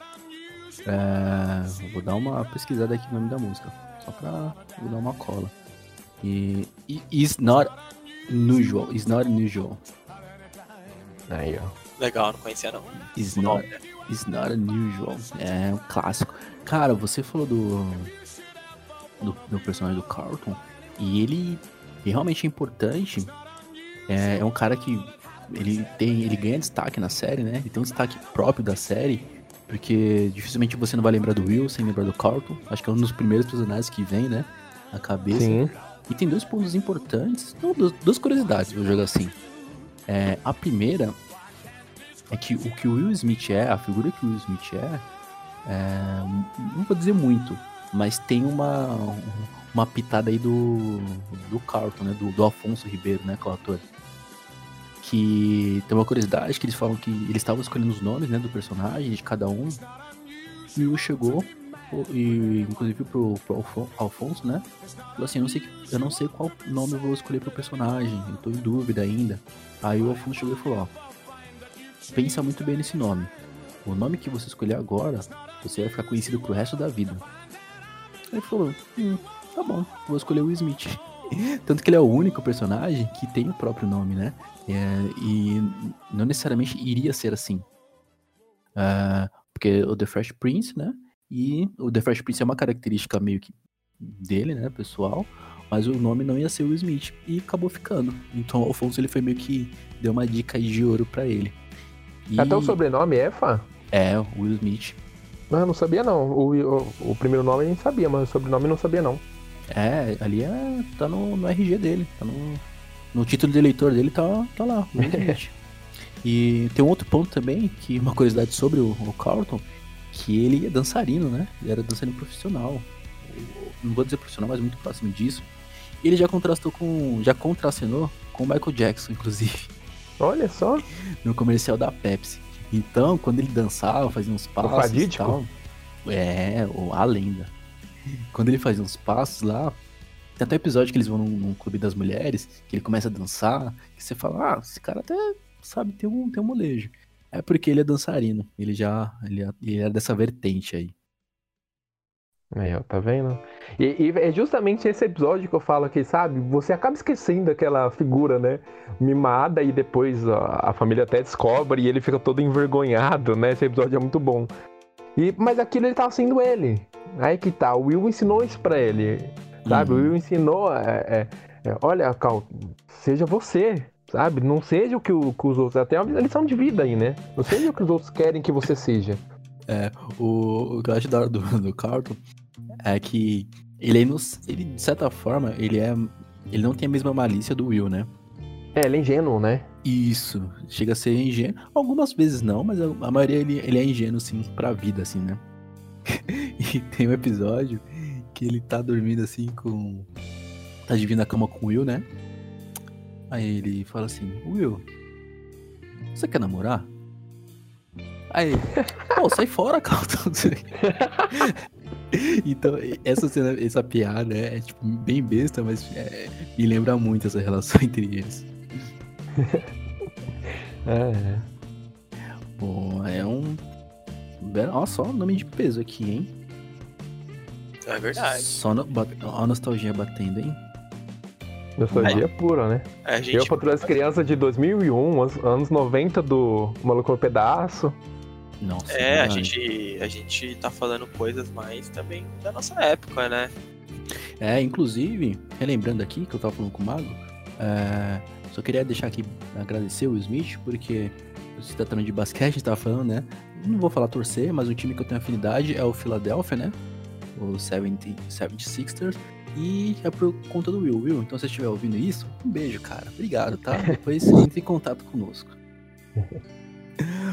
Fechou, vamos, vamos seguir o baile.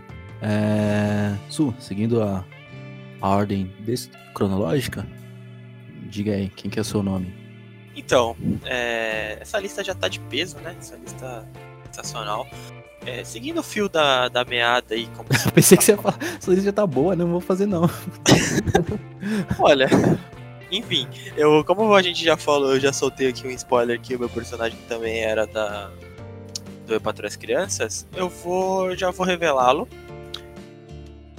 Vamos ver se vocês adivinham. Adivinham. Ele tem. Vamos ver quem, quem adivinhar primeiro aí. Eu não vou, não vou dar nada porque né, a gente tá em pandemia, não vou sair de casa. Ah, é o Calvin. Não. Ele tem. Ele tem um grande amor. ele tem 10 anos. Chupa fá. Ele fez várias faculdades. ele fala várias línguas. Ninguém sabe? Ué, já falei, acertei. Ah, já acertou? Franklin, aham. Ia ganhar por aproximação. É o Franklin. O nosso Franklin Aloysio is o Buffett. Buffett.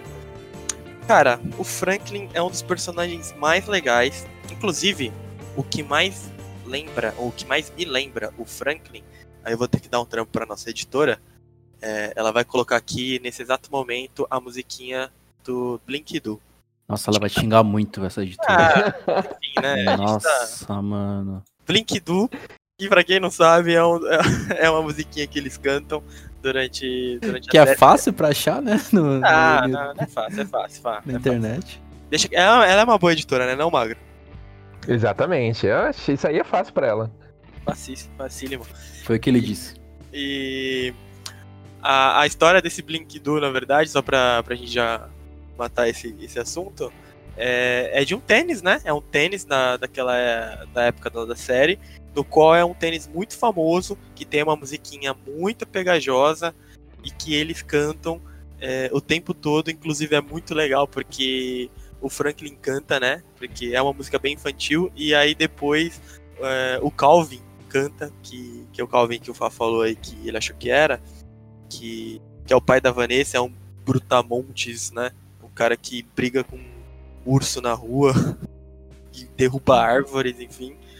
E ele cantando Blink Do junto com o Franklin, inclusive pegando o Franklin de ponta cabeça, né, pelo pé. cantando. É uma Os dois são um contraste, né? é, exatamente. Mas falando um pouquinho do Franklin, é, não tem tantas informações assim sobre a vida, é, a vida pe- pessoal do, do personagem, né? É falado bastante que ele fala várias línguas, sabe tocar vários tipos de, de instrumentos musicais, e acho que o principal é o piano. E ele fala várias línguas, tem várias, fez várias faculdades, enfim, ele é um gênio. E eu não sei se algum de vocês se recordam, mas eu particularmente não me recordo. Mas eu dei uma pesquisada aqui. É, é falado em algum momento da série que ele. que os, que os famili- familiares deles já morreram. Eu sei que ele vive sozinho. Mas pelas informações que eu vi aqui, ele não tem família porque dizem que a família dele morreu. E ele vive sozinho naquela mansão dele. Vocês lembram de algum episódio que fala sobre isso? Eu lembro de um episódio. Lembro. É o episódio do. que eles estão indo pra. O Michael e a Jay estão indo pra um. pro concerto, pra uma ópera, né? Que até o episódio que o Júnior e a Vanessa fica com a Vanessa, né? Na cama deles. É, eles estão indo pra ópera. E logo no começo, ele abre a porta pro Franklin. Aí ele fala: Ah, é, vim buscar minha donzela e levarei ela com a carruagem sobre um cavalo, sobre alguma coisa assim. Aí ele olha pro Michael Caio. Brincadeira, é meu pai que está no carro. É, é a única parte que eu lembro que ele menciona sobre algum familiar. Mas em, con- em contraponto, ele tem pai sim. Ah, entendi. Mas de fato nunca mostrou na, na série mesmo. E todas as cenas que mostra ele na casa dele, né? Normalmente atendendo o telefone, tocando piano, é sempre ele sozinho lá. enfim. Sim. Eu escolhi o Franklin, cara, porque ele é um dos personagens que, que eu acho mais engraçado também no, no Patrulha das Crianças. É difícil a gente escolher personagens no Eu Patrulha das Crianças, porque é, é lotado de personagens bem construídos e bem é, engraçados, né? E eu acabei pegando o Franklin justamente porque eu falei, pô, o Franklin é um personagem coadjuvante, mas que tem muita relevância na história, né? Porque ele é. Sim. ele quer casar com a Cad, tem vários episódios muito engraçados dos dois. Porque apesar. Mas sabe uma curiosidade bem bacana? Apesar do Franklin ser é, mestrado, doutor, ter feito várias faculdades, ser um gênio, quando o assunto é vida sexual, ele continua sendo uma criança de 10 anos, né? Vocês já perceberam isso? Sim. Que ele não sabe nada também. E, e pra, pra corroborar isso que eu tô falando, tem aquele episódio da, das sementinhas, que eles falam que o Franklin fala que vai plantar é. sementinhas na barriga da Cad, que essa seria a forma de reprodução, né? E ele realmente não sabe. Isso é muito louco, né? Porque ele é um gênio, né? Segundo a série, ele é um cara que dá, dá aula. Não ele só é formado, como ele é professor de Harvard, enfim, ele é pica da galáxia na, na série. E ele é engraçado porque ele não sabe mesmo, de fato, nada sobre, sobre a vida sexual. E outro episódio bacana do Franklin, outro momento bacana do Franklin, hum. é aquele episódio que, que ele vai literalmente dar um braço, dar uma, uma força ali pro, pro Michael Kyle, porque o Michael Kyle inventa de tocar no concerto, um amigo ah. músico. Sim. E ele não sabe tocar piano. E aí ele vai chamar quem para ajudar? O Franklin. O Franklin fala que é impossível ele aprender a tocar piano em dois, três dias. Não tem como. Inclusive ele tenta tocar o. Como que é? Os três ratos. Três ratos cegos. Três, três ratos cegos. Mano, engraçado demais, velho. Engraçado demais. E aí chega no dia do concerto, ele tem a brilhante ideia de colocar o Franklin dentro do seu casaco porque realmente ele é uma, ele é uma criança muito pequena. E, e eu vou te falar, viu? Se ele não tivesse, se o Michael Caine não tivesse sido idiota, querendo se exibir, tinha passado batido. Tinha é verdade. Batido, porque ele começou a, a bater palma, levantar a mão e a galera falando: Meu, como que ele tá tocando sem as mãos? tipo, não tem nada a ver, tá é, ligado? É verdade. teria passado batido, né? É, entra a lista dos vacilos. O primeiro foi Jack Rose e o segundo Michael Kyle. Verdade. É, pois é. Mas aí eu achei bem legal trazer o Franklin aqui porque ele é um personagem muito bacana, muito engraçado, que faz a gente dar muita risada. E o plano dele, além de casar, não é só casar com a Cad.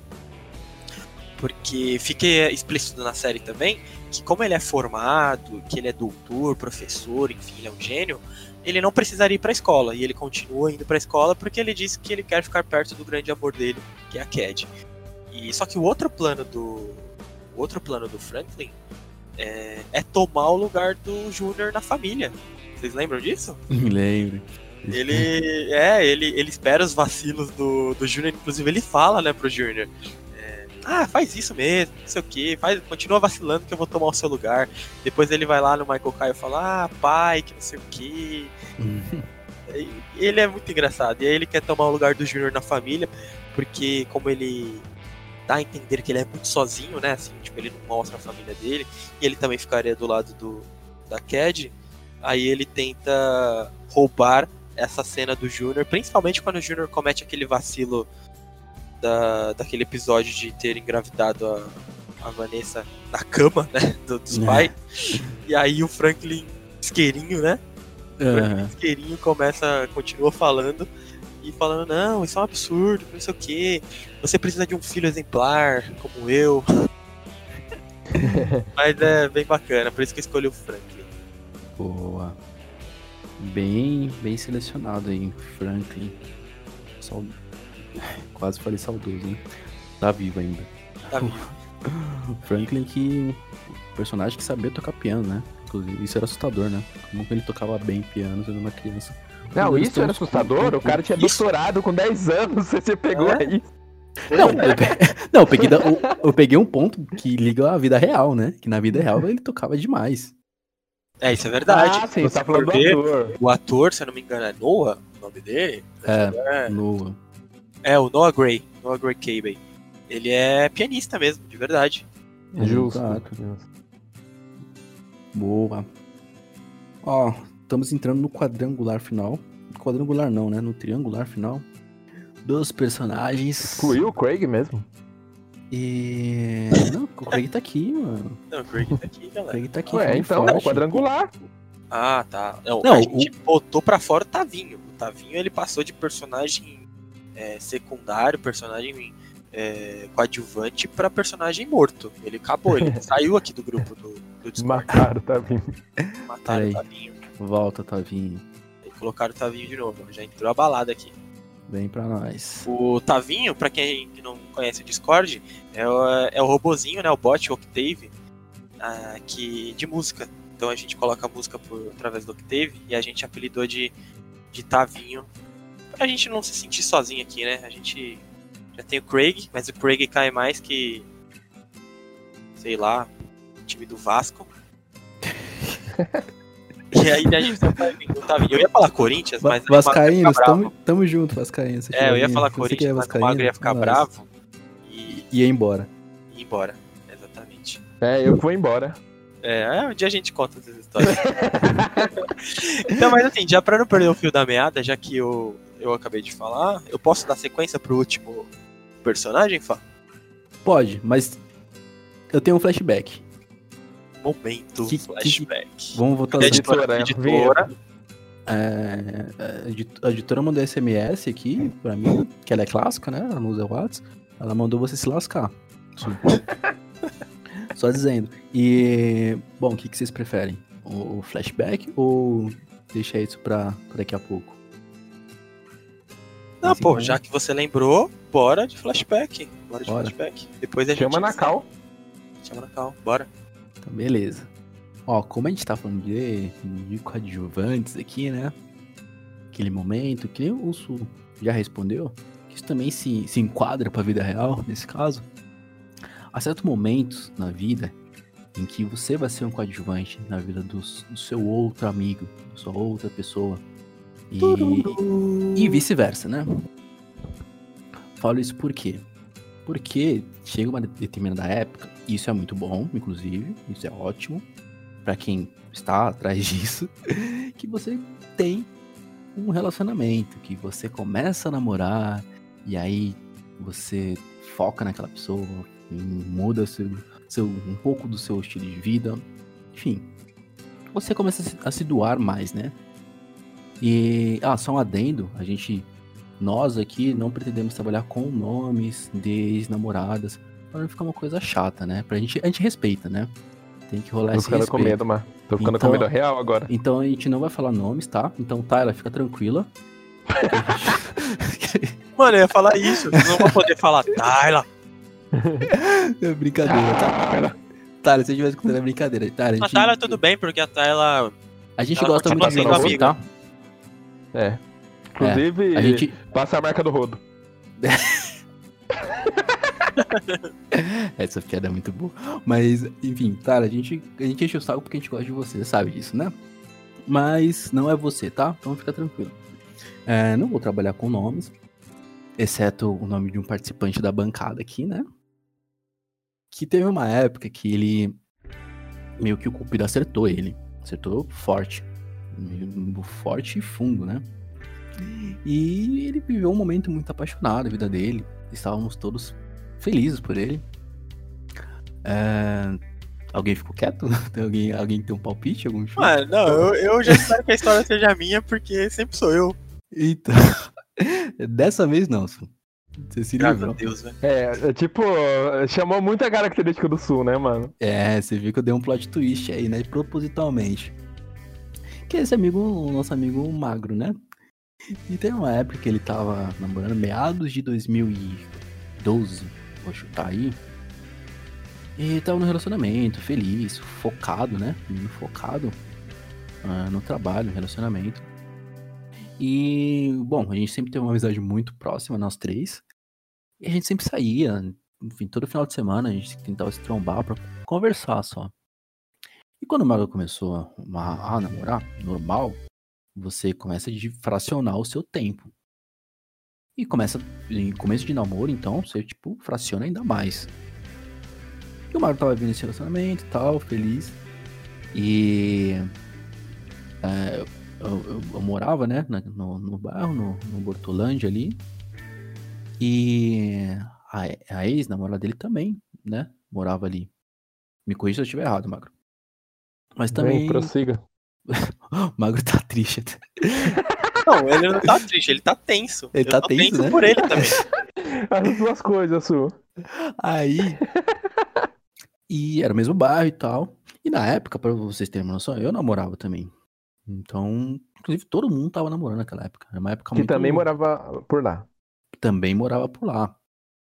E, enfim, todo mundo se relacionando e tal. Hoje o Magro tá solteiro, viu? Pessoas interessadas. Mandem cartas, mandem cartas através de coruja pra gente, tá? Se tiver algum, alguma pergunta, algum, enfim, algum interesse nesse, nesse menino aqui. É, e, enfim, como ela morava no mesmo bairro que eu, que minha ex-namorada, a gente se encontrava, né? Corria de, de se encontrar ali. E teve um dia que eu lembro muito bem que era uma descida, né? Aí tava eu lá e tava a ex-namorada. Passou o magro e a, e a ex-namorada dele, do outro lado da rua. Aí eu falei, meu filho, ó, oh, magro, ali. Aí acenei pra ele. O magro virou, acenou e foi embora. Eu sei que falando assim parece muito normal, né? Muito normal. Mas como gente sempre foi muito próximo, a gente se cumprimentava, a gente atravessava a rua. E tempos atrás, era normal do Mago vir atravessar a rua, cumprimentar, ficar um tempo e ir embora. Só que, mano, ele passou. Só que ele fez uma cena, sabe? Tipo, quando você faz uma cena, tipo, meio. meio sério, tipo. Tipo o Júlio fazia pra gente. Ou sem graça. Isso, sem graça. E ele fez isso. Aí, tipo. Eu comecei e falei, ué, que aconteceu? Será que ela tá batendo no menino? Será que tá acontecendo alguma coisa? Tá, batendo, ele é foda. Eu fiquei, eu fiquei pensei. Aí depois ele é eu... magro, né? é, ele é meio magro, pode ser coagido. Aí depois eu fui lá e falei, ô magro. Uh, por que que. Mano, você nem passou lá pra cumprimentar, depois ele não passou, o que aconteceu e tal? Magro, depois você, você lembra a frase, me conhece se eu estiver errado, tá? Você... Aí é que ela falou, ah, é que ela não não é tão, tão sociável, né? Vou dizer assim. A moral da história, ela tinha ciúmes. Mas não ciúmes da ela tinha ciúme de mim. Era mais ou menos por aí. Magro, você quer falar alguma coisa? Não, eu ah, quero eu fazer um botar... adendo. Antes do Magro é. falar, quero fazer um adendo, porque se ela viu a foto do Fá na Bravos, em camisa, sujo de, de terra e lama uma... e medalha, ela deveria ter ciúmes mesmo. Mas por que de você quer voltar nesse assunto de novo? Não, só, só um adendo aqui. Pode falar, Marcos. Não, eu queria dizer que eu queria voltar realmente na história do pênalti. o pênalti não foi tomara eu. Saudade de não bater pênalti, né, Marco? Saudade de não bater pênalti. Curta a história do pênalti para você, para vocês ouvintes verem o que o que, que acontece, as, como as coisas acontecem. Mas eu só lembro dessa história porque foi um, um caso de que de um protagonista, né, digamos assim, para coadjuvante. E não sei, eu fiquei é. bem intrigado porque os filmes eram por conta de mim. Mas enfim. É, um abraço aí pro Brigadeiro. Você não curtiu foto dele, seu cuzão? Você ainda, Cara. você ainda dá like nele, né? Certeza. Não, não. O ah, dia que eu, eu, eu, outros episódios virão, a gente falar, contaremos histórias amorosas, decepções, enfim. A gente ainda tem muito tempo. Ah, eu tô com medo do próximo episódio, porque eu tenho uma memória muito boa, né? Então já é o, eu já perdi, é o quarto flashback que eu trago aqui. Pois Acho é. que vai ter um episódio que vocês vão se unir contra mim, tenho certeza disso. Já o, tem um grupo. o não, e... é você.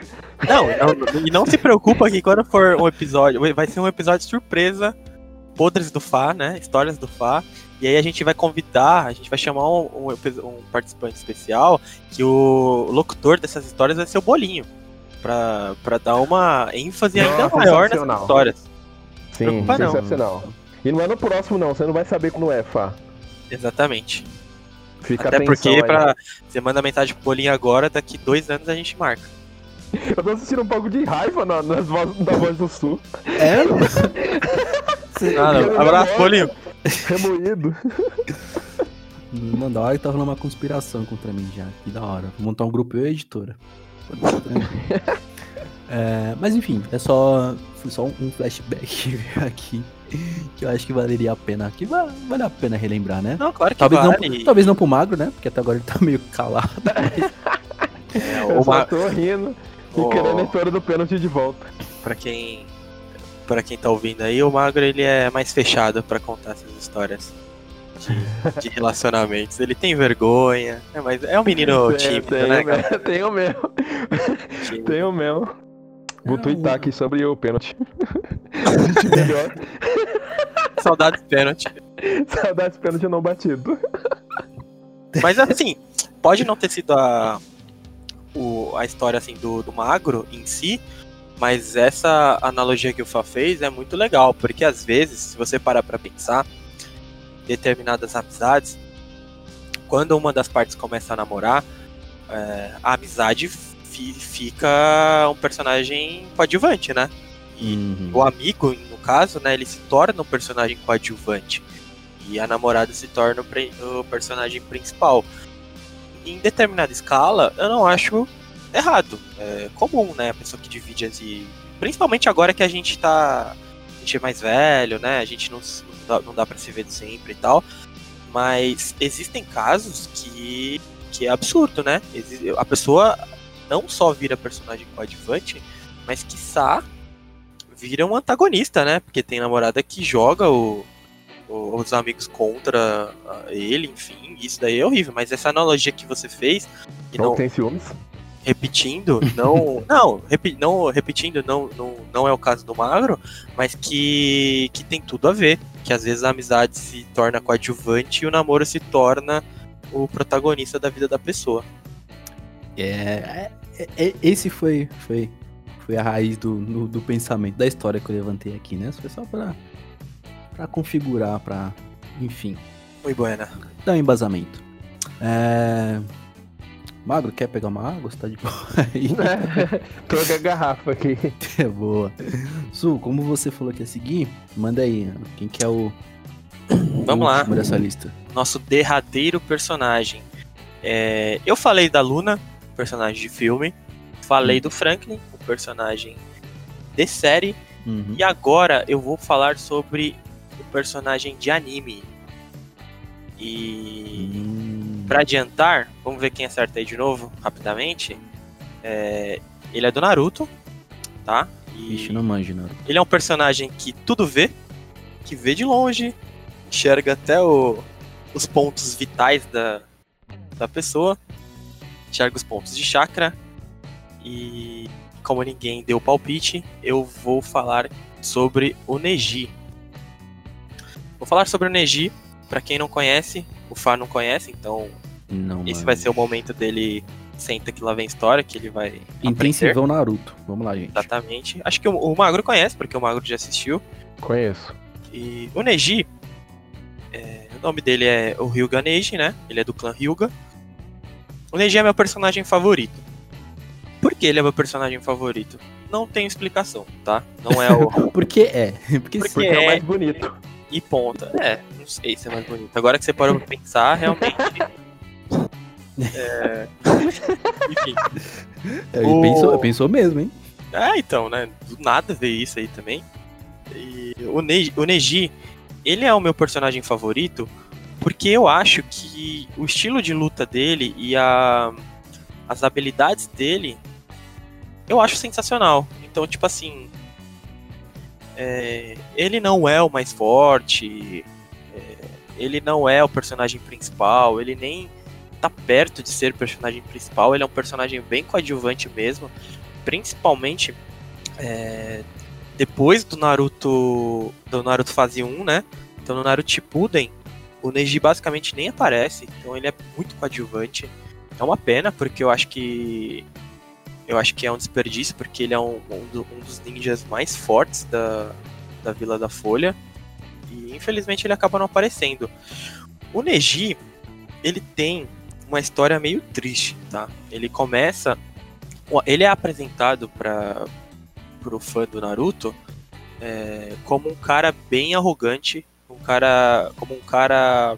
Sabe aquele cara que tem talento, cara que é gênio, que é popular, e ele acaba sendo arrogante porque ele acha que ele nunca vai perder, enfim. O Neji era assim. Uhum. Então o Naruto era o loser, né? O Naruto era Naruto Naruto, mesmo quem não assistiu sabe como o Naruto é. Naruto meio fracassado, fraquinho, né, no começo. E o Neji era completamente oposto. E o clã do, do Neji, ele era separado por ramificações. Olha que palavra bonita. Ramificações. Olha só. Você já mandou um quiçá, um ramificações, você tá.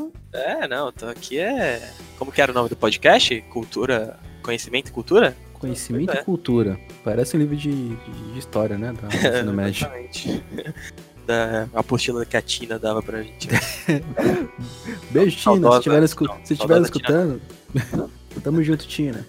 Beijo. É, então, e olha que legal, uma curiosidade, que eu não, eu não, não é que eu não sabia, mas a, aliou junto com a, com a pauta do, do podcast, do nosso episódio, que a, rami, a ramificação, como eu falei, o clã do Hyuga é separado por ramificações. A ramificação principal e a ramificação secundária. Olha que legal. E o, uhum. e o Neji, ele é da ramificação secundária. Ele é dos, dos é, membros do clã secundário. E como, como é que, que você identifica como, qual é a diferença do, da ramificação principal para secundária? Basicamente, é como se fosse assim: a ramificação principal é a galera é, princesa, príncipe, líder do clã, é a galera da família real. E a galera da ramificação secundária é, é uma espécie de subalterno, digamos assim, né? Tipo, pessoas que têm menos importância e relevância e dentro do clã. Então, por exemplo, se você tiver que se sacrificar é, um membro do clã em prol de um bem maior, eles vão sacrificar alguém da ramificação secundária. E o Neji é dessa ramificação. E sabe o que é o mais louco? O Neji só é dessa ramificação é, secundária, porque o pai dele, o pai dele nasceu é, segundos depois do irmão mais velho, no caso, para nascer segundos depois, irmão gêmeo. E, e esse é um fator para você ser da família é, principal e secundária. Primogênito, no caso, o irmão mais velho, ele atua na, na família, na ramificação principal. E aí o hum. irmão, o irmão mais novo, caçula, ele é da ramificação secundária. E como o pai do, do Neji é, saiu né, da barriga da, da, da, mãe depois desse tio dele, ele acabou, ele e o pai dele, né, consequentemente, na verdade, o pai dele e o Neji, consequentemente, depois de uns anos, acabou ficando da família é, secundária. E existe uma outra personagem do enredo do Naruto, que é a Hinata. Inclusive, a Hinata é a esposa do Naruto, né? No, no, depois que o Naruto, o Naruto tipo acaba, enfim. Ah, eles, é? eles terminam juntos, é. Ó, oh, spoiler alert. Não é, vou assistir mais. Alert, né? Mas enfim. e a Hinata, ela é da ramificação principal. Então, assim, ela é da família real. E o Neji é da família é, secundária. E o Neji fica puto porque, assim, todo mundo percebe que o Neji, ele é um gênio o Neji, ele é talentoso, o Neji, ele é ele é muito forte. E a Hinata, que é da família principal, ela não é tão forte. Ela não é tão é, talentosa, enfim, ela é só e ela é cobrada por isso também, né? E ela é cobrada por isso também, que é uma parte triste da história dela. Então, assim, a galera fala, puta, não, como é possível o Neji... É, o, o, talento, tipo, o gênio do clã Hyuga tá na ramificação secundária. Tipo, eles não aceitam isso. E o Neji, ódio no, nos olhos, sabe? Ódio no coração, tipo assim, é, vou me tornar a pessoa mais forte do clã mesmo e mostrar para eles que, que, essa parada aí não tem nada a ver. E para você ter uma noção de quão sério é você ser da ramificação secundária, quão bad é, quão triste é, a, a família real, a família principal, ela controla as pessoas da ramificação secundária. Como assim? Todo mundo que é da ramificação secundária tem um selo na testa, como se fosse um selo mesmo de jutsu, que é no Naruto, quem, quem já assistiu já sabe, que é um, um selamento no qual a família real consegue controlar o corpo, a vida, a saúde mental das pessoas da ramificação secundária. Então, por exemplo, eu sou da ramificação secundária, faço uma besteira, vou contra o clã, sei lá, traio o clã, faço algum tipo de atentado, pessoa, as pessoas da família real conseguem, conseguem através de um jutsu, é, imobilizar ou até mesmo matar as pessoas do, da ramificação secundária. Por isso que é tão sério assim, tipo, é bem triste você ter essa distinção de família principal para família secundária. Que loucura isso. É, loucura. Enfim, aí a construção do personagem do Neji é bem bacana, porque ele aprende a ser humilde e a ser é, mais humano depois que ele luta com Naruto. Então, assim, o Naruto era o Naruto era loser, só esforçado, e o Neji, na cabeça do Neji era assim: quem tem talento, tem talento, e quem tem. quem nasceu para ser fracassado é fracassado. É tipo destino, sabe? Uhum. Destino, enfim, isso não muda. E aí o Naruto vai lá, luta com ele, ganha dele e muda esse pensamento do Neji, basicamente. E, e aí a partir daí o Neji começa a ser uma pessoa melhor, começa a ter interações mais legais, interações mais bacanas com os outros é, personagens do, do anime. O grupo dele é, é, liderado pelo. O grupo dele que eu falo é o time, né? Porque todos eles lá no Naruto, na, na parte da escola, tem um time no qual ele é formado. Então, assim, o professor é o Gai Sensei, né? É o Gai, o Maito Gai.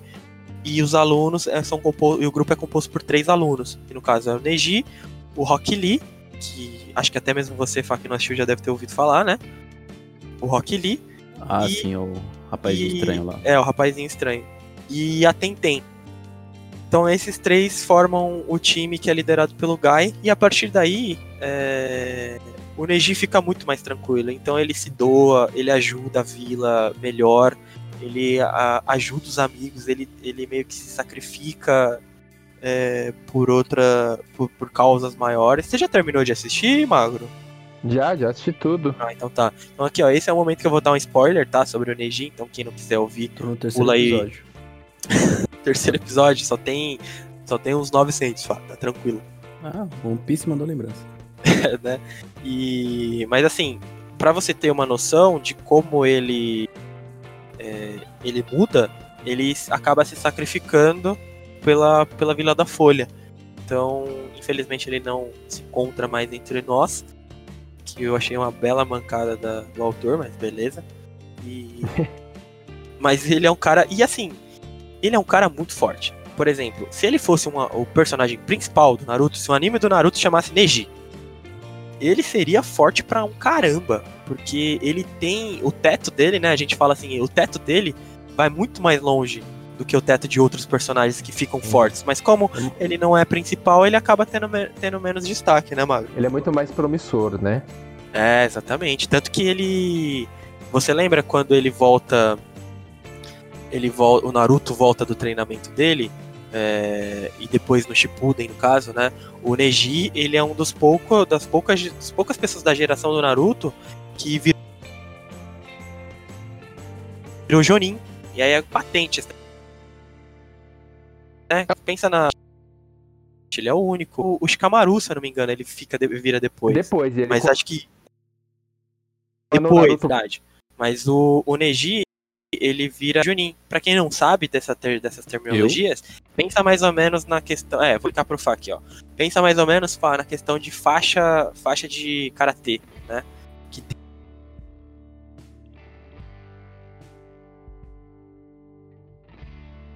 tem uhum. a faixa marrom. Eu sei que a marrom é a primeira. A patente. Enfim, então, sei lá, não sei. Eu acho que você começa. Você se forma na academia, né? Se forma na academia. Aí você tem que. Você é Genin, verdade. Você é Genin. Aí depois você tem fazer uma. E aí depois de Chunin você vira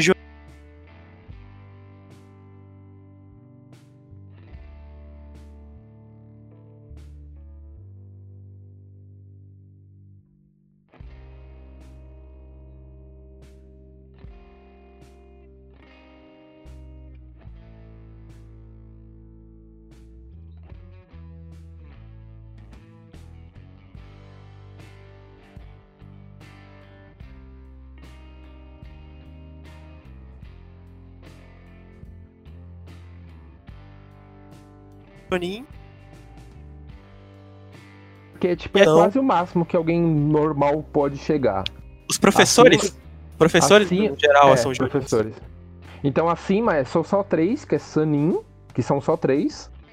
E aí acima de Sanin é o Hokage, que aí só um consegue chegar, né, por vez, né? E Sim. engraçado, só queria fazer ó, dois adendos. O engraçado é que o termina o Shippuden, o Naruto ele é Genin ainda. Verdade. E o, o, o Neji, ele é um das pessoas tocadas, que nem você explicou agora, pelo Naruto. Porque a principal caracter- característica do Naruto não é porque ele evolui e ele consegue se tornar Hokage, enfim, ele tenta até o fim se tornar Hokage, não é essa a questão. É porque ele consegue tocar no coração das pessoas, para as pessoas Verdade. mudarem pro lado do bem. E o Neji é uma das primeiras pessoas que ele toca. Isso é muito verdade. O Naruto tem essa qualidade de mudar as pessoas. E pra melhor, né, no caso. Uhum. Às vezes muda o- que o Naruto cale a boca, né? Porque às vezes ele irrita pra caramba. e muda as pessoas pro, pro bem. E no caso do Neji, é, não foi nem uma transformação do mal pro bem, né? Porque assim, ele não era é, cara ruim, assim, tipo, maldoso. Ele só era um cara arrogante Rancoroso, que tinha né? muito, tinha muito ódio no coração por conta dessa parada da família, que são maus mesmo, né? Não tem. é, que traiu a, a vila, É. mas aí é um papo pra. Quando o Fá terminar de assistir Naruto, a gente faz um episódio do Naruto. Eu não sei que Dragon Ball é melhor que Naruto, tá? É uma boa discussão. É, Eu gosto mais do- Eu gosto do Dragon Ball, o anime em si, mas talvez eu acho que é um saudosismo da minha eu parte. tam- eu sabe? também acho que é. é uma- Porque assim, os animes mais atuais, não que Naruto seja atual também, viu? É que Dragon Ball é um pouco mais antigo. É, os animes mais recentes e tal, eles tendem a criar um roteiro mais elaborado, sabe? Então, se você for parar pra ver, o Dragon Ball não é um, um anime que você fala, nossa, tem um roteiro, Não, uma história. Dragon Ball é porrada. Quando tem história, você não quer ouvir história, você só quer ver, tipo, a transformação Então, e assim, os caras descendo pau. E o Naruto tem uma pegada dessa, sabe? Tem um o porquê das coisas estarem acontecendo e tal. Mas aí também é uma questão só de, De de gosto. gosto. Mas É. o, o Dragon Ball, na minha opinião, também é um dos melhores animes. Mas é por conta da. talvez do saudosismo, sabe? É. Eu tenho uma lista de melhores animes, mas. A gente Falaremos tá, episódio a gente, de animes. a gente não tá pronto pra essa conversa ainda. Vamos seguir o baile aqui. É, ok, do Sul deu sua terceira opção. Ah, Fá, só um adendo aqui. Que. Só pra eu ler a minha lista aqui, que eu falei da Luna, falei do Franklin e falei do Neji. Eu coloquei o Neji aos 48 do segundo tempo, tá? Antes de começar o, o podcast. tipo agora. É, então, tipo, agora, duas horas atrás eu coloquei o Neji. E, tipo. Falando de Dragon Ball, o meu outro personagem era o Vegeta. Era o Vegeta. E por que, que eu troquei o Vegeta? Hum, Porque o Vegeta. o Vegeta, ele é tão legal, ele é tão bom. Ele é tão. Então, gente boa. Não, é, não, gente. Pô, não sei, né? Foda, tão da hora, que na minha concepção, tá aí, vai a minha concepção. Que ele acaba, na minha concepção, ele não acaba sendo um personagem tão coadjuvante, sabe? Eu acho que ele tem. Ele divide muito também. Não dividir, mas ele tem uma boa parcela de. Ele é antagonista, né? É, então assim, o, Ne- o Vegeta. O personagem principal é o Goku. Ponto, né? Ponto, Goku, ok. Uhum. Mas o Vegeta, ele não dá pra chamar ele de personagem coadjuvante, né? O, o Vegeta, eu acho que eu chamo ele de anti-herói. Ele é um cara que ele quer. Ele tem os próprios interesses. Muitas vezes ele só quer ser mais forte. Mas ele tem um, tipo. Eu vou salvar ele, tipo, eu vou salvar a Terra, mas porque eu quero, tá? Porque eu quero ficar mais É, forte. tipo só isso. por conta disso. Mas assim, ele é foda, então eu só troquei por esse motivo mesmo. E se a gente vier falar um dia sobre Dragon Ball ou outros personagens de algum de alguma maneira, Vegeta vai estar tá na minha lista com certeza, porque tem muito o que falar sobre ele. Fechou. Então é isso. Temos aí o terceiro personagem do nosso amigo Su. Então, partindo para os finalmente, aí temos eu e o Mago. Mago, quer ir ou vou eu? Pode ir, mano. Pode ir. Eu vou ficar por último, acho que é justo já que eu comecei. Fechar com chave de ouro. Bom, vamos lá.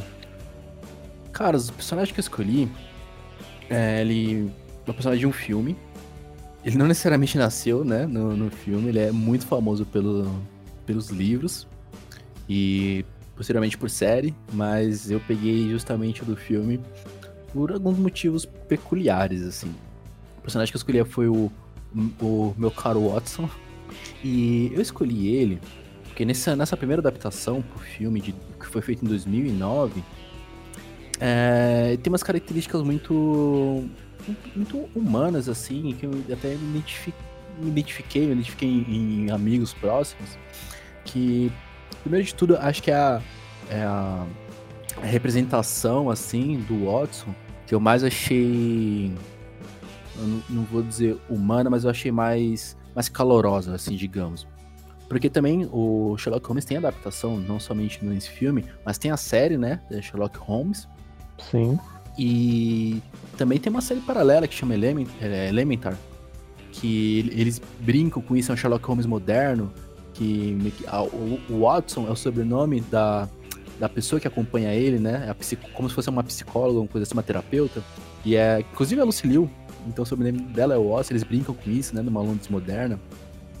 e esse Watson, eu peguei ele porque ele tem. Ele tem uma postura de. de irmão mais velho do, do Sherlock Holmes. É, nesse filme eles fizeram o Sherlock, né? Um pouco mais. Um pouco mais. com características mais malucas, pode dizer assim, que é, que é feito pelo Robert Downey Jr. Mas ele tem algumas características. É um, é um Sherlock Holmes que ele já luta. Ele já tem essa, essa noção de, de golpes. É um Sherlock Holmes que faz testes, né? Ele testa muita coisa. E se caracteriza. Então ele se. Ao decorrer do filme, você vê que ele, ele vai mudando as faces, ele vai se caracterizando de uma senhora ou de um, um morador de rua para seguir as pistas, então ele tem esse, esse viés um pouco mais, mais maluco. E o Watson é sempre o cara que traz ele para a realidade, ou que, ou que tenta é, não fazer ele se, se, explodir ou explodir alguém à volta dele. Então ele tem sempre esse lance de irmão mais velho. E uma das. Logo no início do filme, uma das temáticas é que o Watson vai casar e eles vão encerrar essa parceria né, de, de investigação. E isso abala o Sherlock, querendo ou não, mas acontece um último caso, que é um caso grande, né? É, que envolve magia negra e afins. Então seria o, o, o, The Last Dance deles, né? O último caso o, que eles iriam solucionar. E o Watson, no, decorrer do filme, ele sempre é, ele se mostra um personagem muito interessante, ele é um médico, né? Ele é especialista, ele já passou por, é, por guerras, então ele já tem entendimento também, um pouco de, de desde armas, posicionamentos, identificar pólvora. Ele tem essa expertise, mas ele tem esse lance do médico, então ele é bem calculista.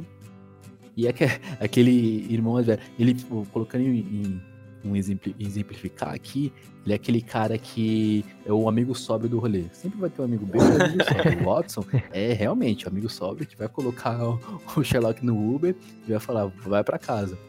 E essa, essa, essa relação deles, né, os atores, eles entregaram muito bem isso. O, o filme, no geral, eu gosto pra caramba. eu, eu, eu gosto desse filme. É, a, a, crítica é bem dividida, tem gente que gosta, tem gente que não gosta mas eu gosto do, desse, dessa união do Sherlock, é, do Sherlock do Robert Downey Jr., que é um pouco mais maluco assim, um pouco mais cientista, e do Watson, que ele é mais pé no chão, ele é o cara que, inclusive, quer casar, né? Que é mais pé no chão do que isso, alguém que tá procurando casar. polêmico. É, é, polêmica, soltei aí. Vocês que estão vocês que estão querendo casar aí, né? Fica, fica aí. Questionamento. Mas esse é um personagem que eu. E marcou, marcou para mim também, a época de 2019. 2019. 2019 foi no passado, 2009. Foi uma época engraçada da minha vida. Eu não quero só dizer bom, mas foi uma época engraçada da minha vida. E foi um personagem que eu curti.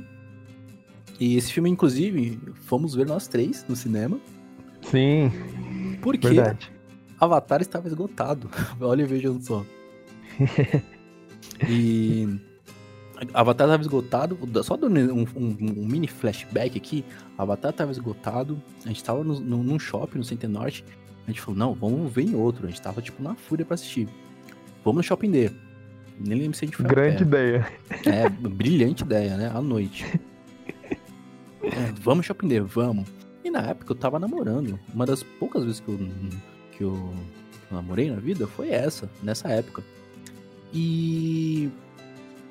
Ela falou, ah, gente, vamos, então a gente vai no, Shopping D. Aí eu lembro que na época a, a minha, a minha podcast falou, ah, não vou não. E eu fiquei tipo, entre a coisa e a espada. Eu falei, o que, que eu faço agora? Ou pra casa, ou levo ela pra casa, ou vou pro, pro shopping com meus amigos assistir. Eu não lembro nem de você ter pensado, viu? Tô jogando a roda. Aí, lógico que eu fui. Eu peguei a escolha mais sensata, que foi ir pro shopping com os amigos. a escolha totalmente errada, né? Tipo, quem. Quem. Quem que tem essa escolha hoje, né? Não tem amor à vida, né? Amor ao relacionamento. Mas, no geral, foi, foi tudo bem conversado entendeu tudo bem. Depois a gente terminou. Mas não sei se foi por conta disso. foi tudo bem aí. Aqui. É. Foi tudo bem, aí acabamos. É, a gente, a gente, terminou por algum motivo que eu não lembro qual, que ficou em alto, mas deve ter sido por isso, né? eu penso, não, brincadeira, não foi por isso, eu acho. Não, mas... foi, foi um pouco depois, foi. Foi um pouco depois, né? É. Não sei, vai, vai que tinha mágoas, né? Não né? Sei. Rancor. Mas a gente assistiu. E quando a gente chegou lá no Shopping D pra comprar, a gente falou, nossa, vou assistir Avatar. A gente era o próximo da fila, a mulher anuncia. É, Avatar está esgotado. A gente falou. Porra. A gente olhou assim, a gente era o próximo, olhamos pra cima e tava lá Sherlock Holmes e a cara do, do Robert Downey Jr. A gente falou, ah, então é esse. E foi uma experiência muito da hora. Rendeu histórias e rendeu lembranças. Esse é meu terceiro personagem. para fechar é, aqui é a minha tríade. Eu só queria comentar uma coisa rapidão uhum. sobre o, Watson, que ele, você falou bem, ele é ele é o contrário, né, do, do Sherlock. E a adaptação ficou muito boa. Porque, Sim. né, existem vários e vários, vários, né? Podemos dizer que é uma cultura literária e pop também muito grande, né? Sherlock Holmes. Uhum.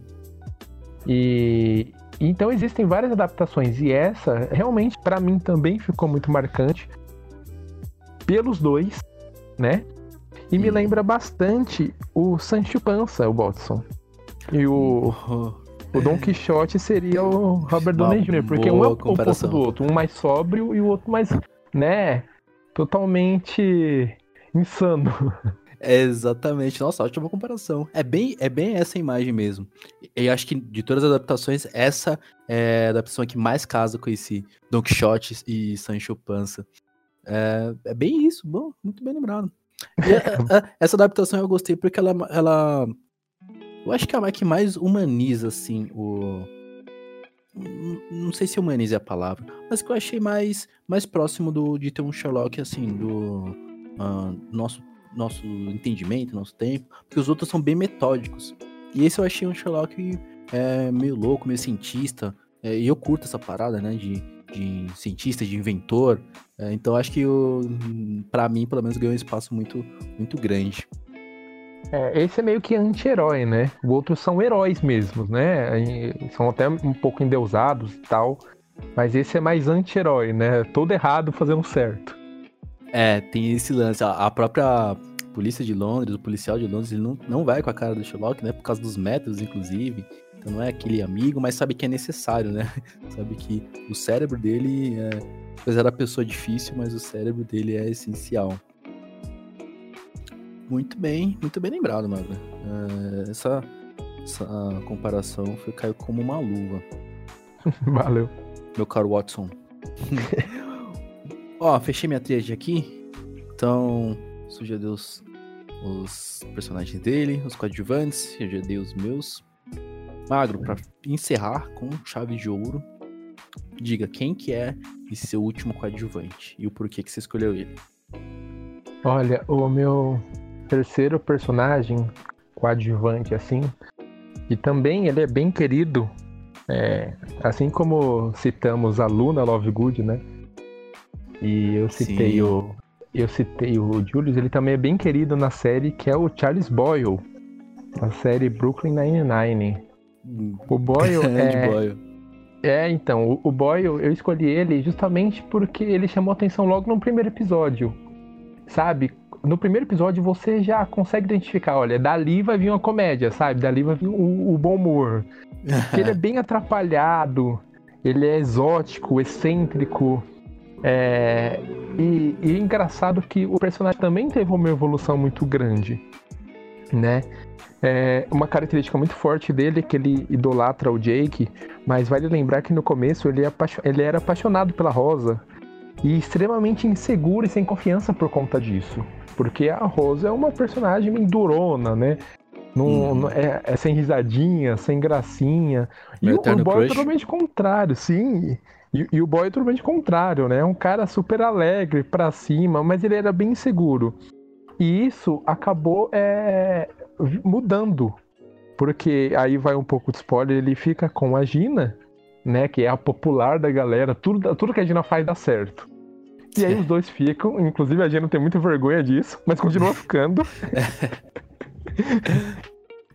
E, e, aí, depois disso, o Boyle se transforma. Ele tem uma autoconfiança excessiva e, e dá para perceber que, propositalmente, o personagem ele é bem estranho mesmo. E ele tem essa autoconfiança da forma estranha que é. Então é, é você você acaba gostando dele, sabe? É, ele abraça isso, né? É, então, ele ah, sou estranho mesmo. E ele fala que não só ele, que a, a família dele, né? Ele, ele, ele não aceita que ele é estranho. Ele tipo, para ele o, o mundo é estranho e ele é o certo, de tanta confiança que ele tem. No máximo seria exótico, né? É, exatamente. E de tanta confiança que ele tem. E até a, a, série faz a brincadeira, fala da prima dele, que não sabia cantar, e depois né, a gente liga os, os nomes. A minha prima, minha prima Susan, que é a Susan Boyle, né? Conhecidíssima. A Susan Boyle, que canta muito, né? Inclusive. É. Exatamente. Nossa, o, o, esse personagem é muito bom. É, o Boyle, pra quem curte o Brooklyn Nine-Nine, é até difícil pegar um personagem, é, um, um, favorito, né? Porque todos são muito bons ali. Mas o Boyle, ele, que nem você falou, você já espera alguma coisa ali lá quando você vê ele. Porque mesmo que uma, é uma série de policial, mas tem essa parte, parte mais de comédia, mais engraçada. Mas se você enfileirar todo mundo ali, você fala, hum, eu acho que esse cara não seria um policial. Pelo perfil dele, né? Que, que, que, ele tem, ele é mais baixinho, ele ele tem, ele, a, a, vestimenta dele, né, é mais, mais padrãozão, assim, mais certinho, mais Mauricinho, quase beirando o Mauricinho, mas o, o Boy é um personagem incrível, cara. É, e, e, vale lembrar também que ele é extremamente entusiasta a festas, né? Principalmente ação de graças e Halloween.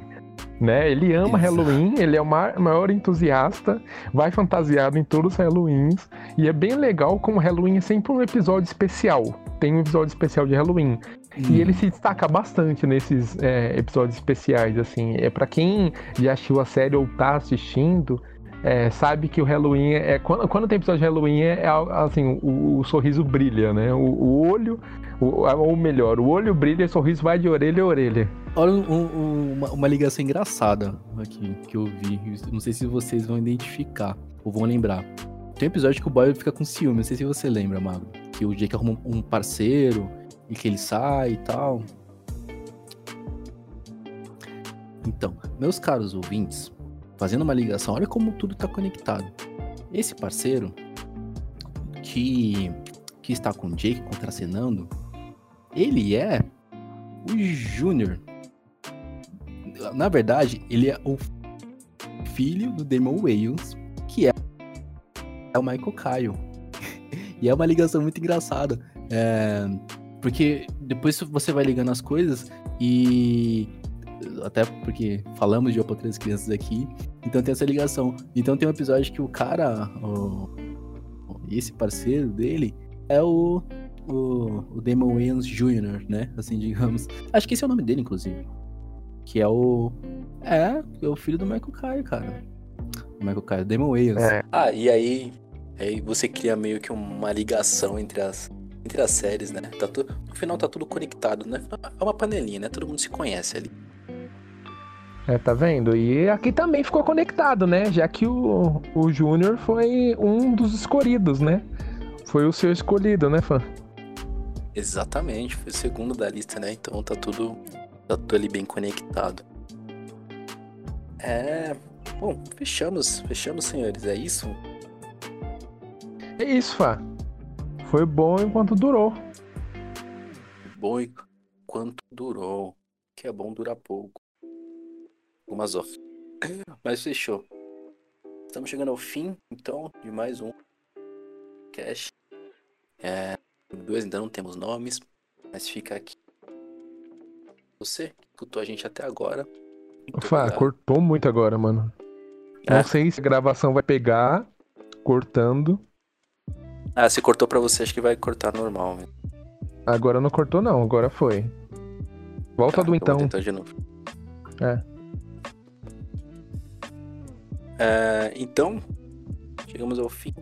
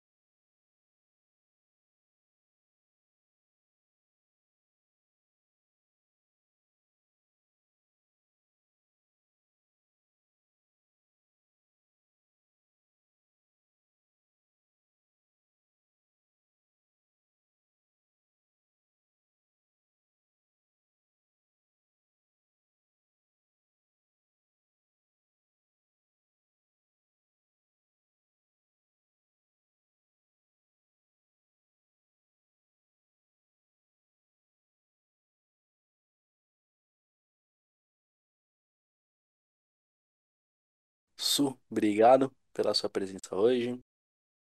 Obrigado por trazer o seu conhecimento aqui para para nossa pra nosso debate. Conhecimento Magro, de obrigado. Naruto. Conhecimento de Naruto.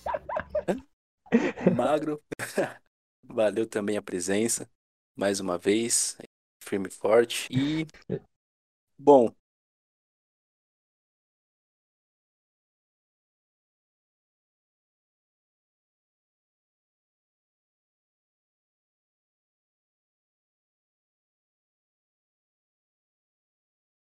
me, me ideal. Mas é, fé, a gente não tem muito. E é isso, nos vemos no próximo podcast. Valeu! Valeu.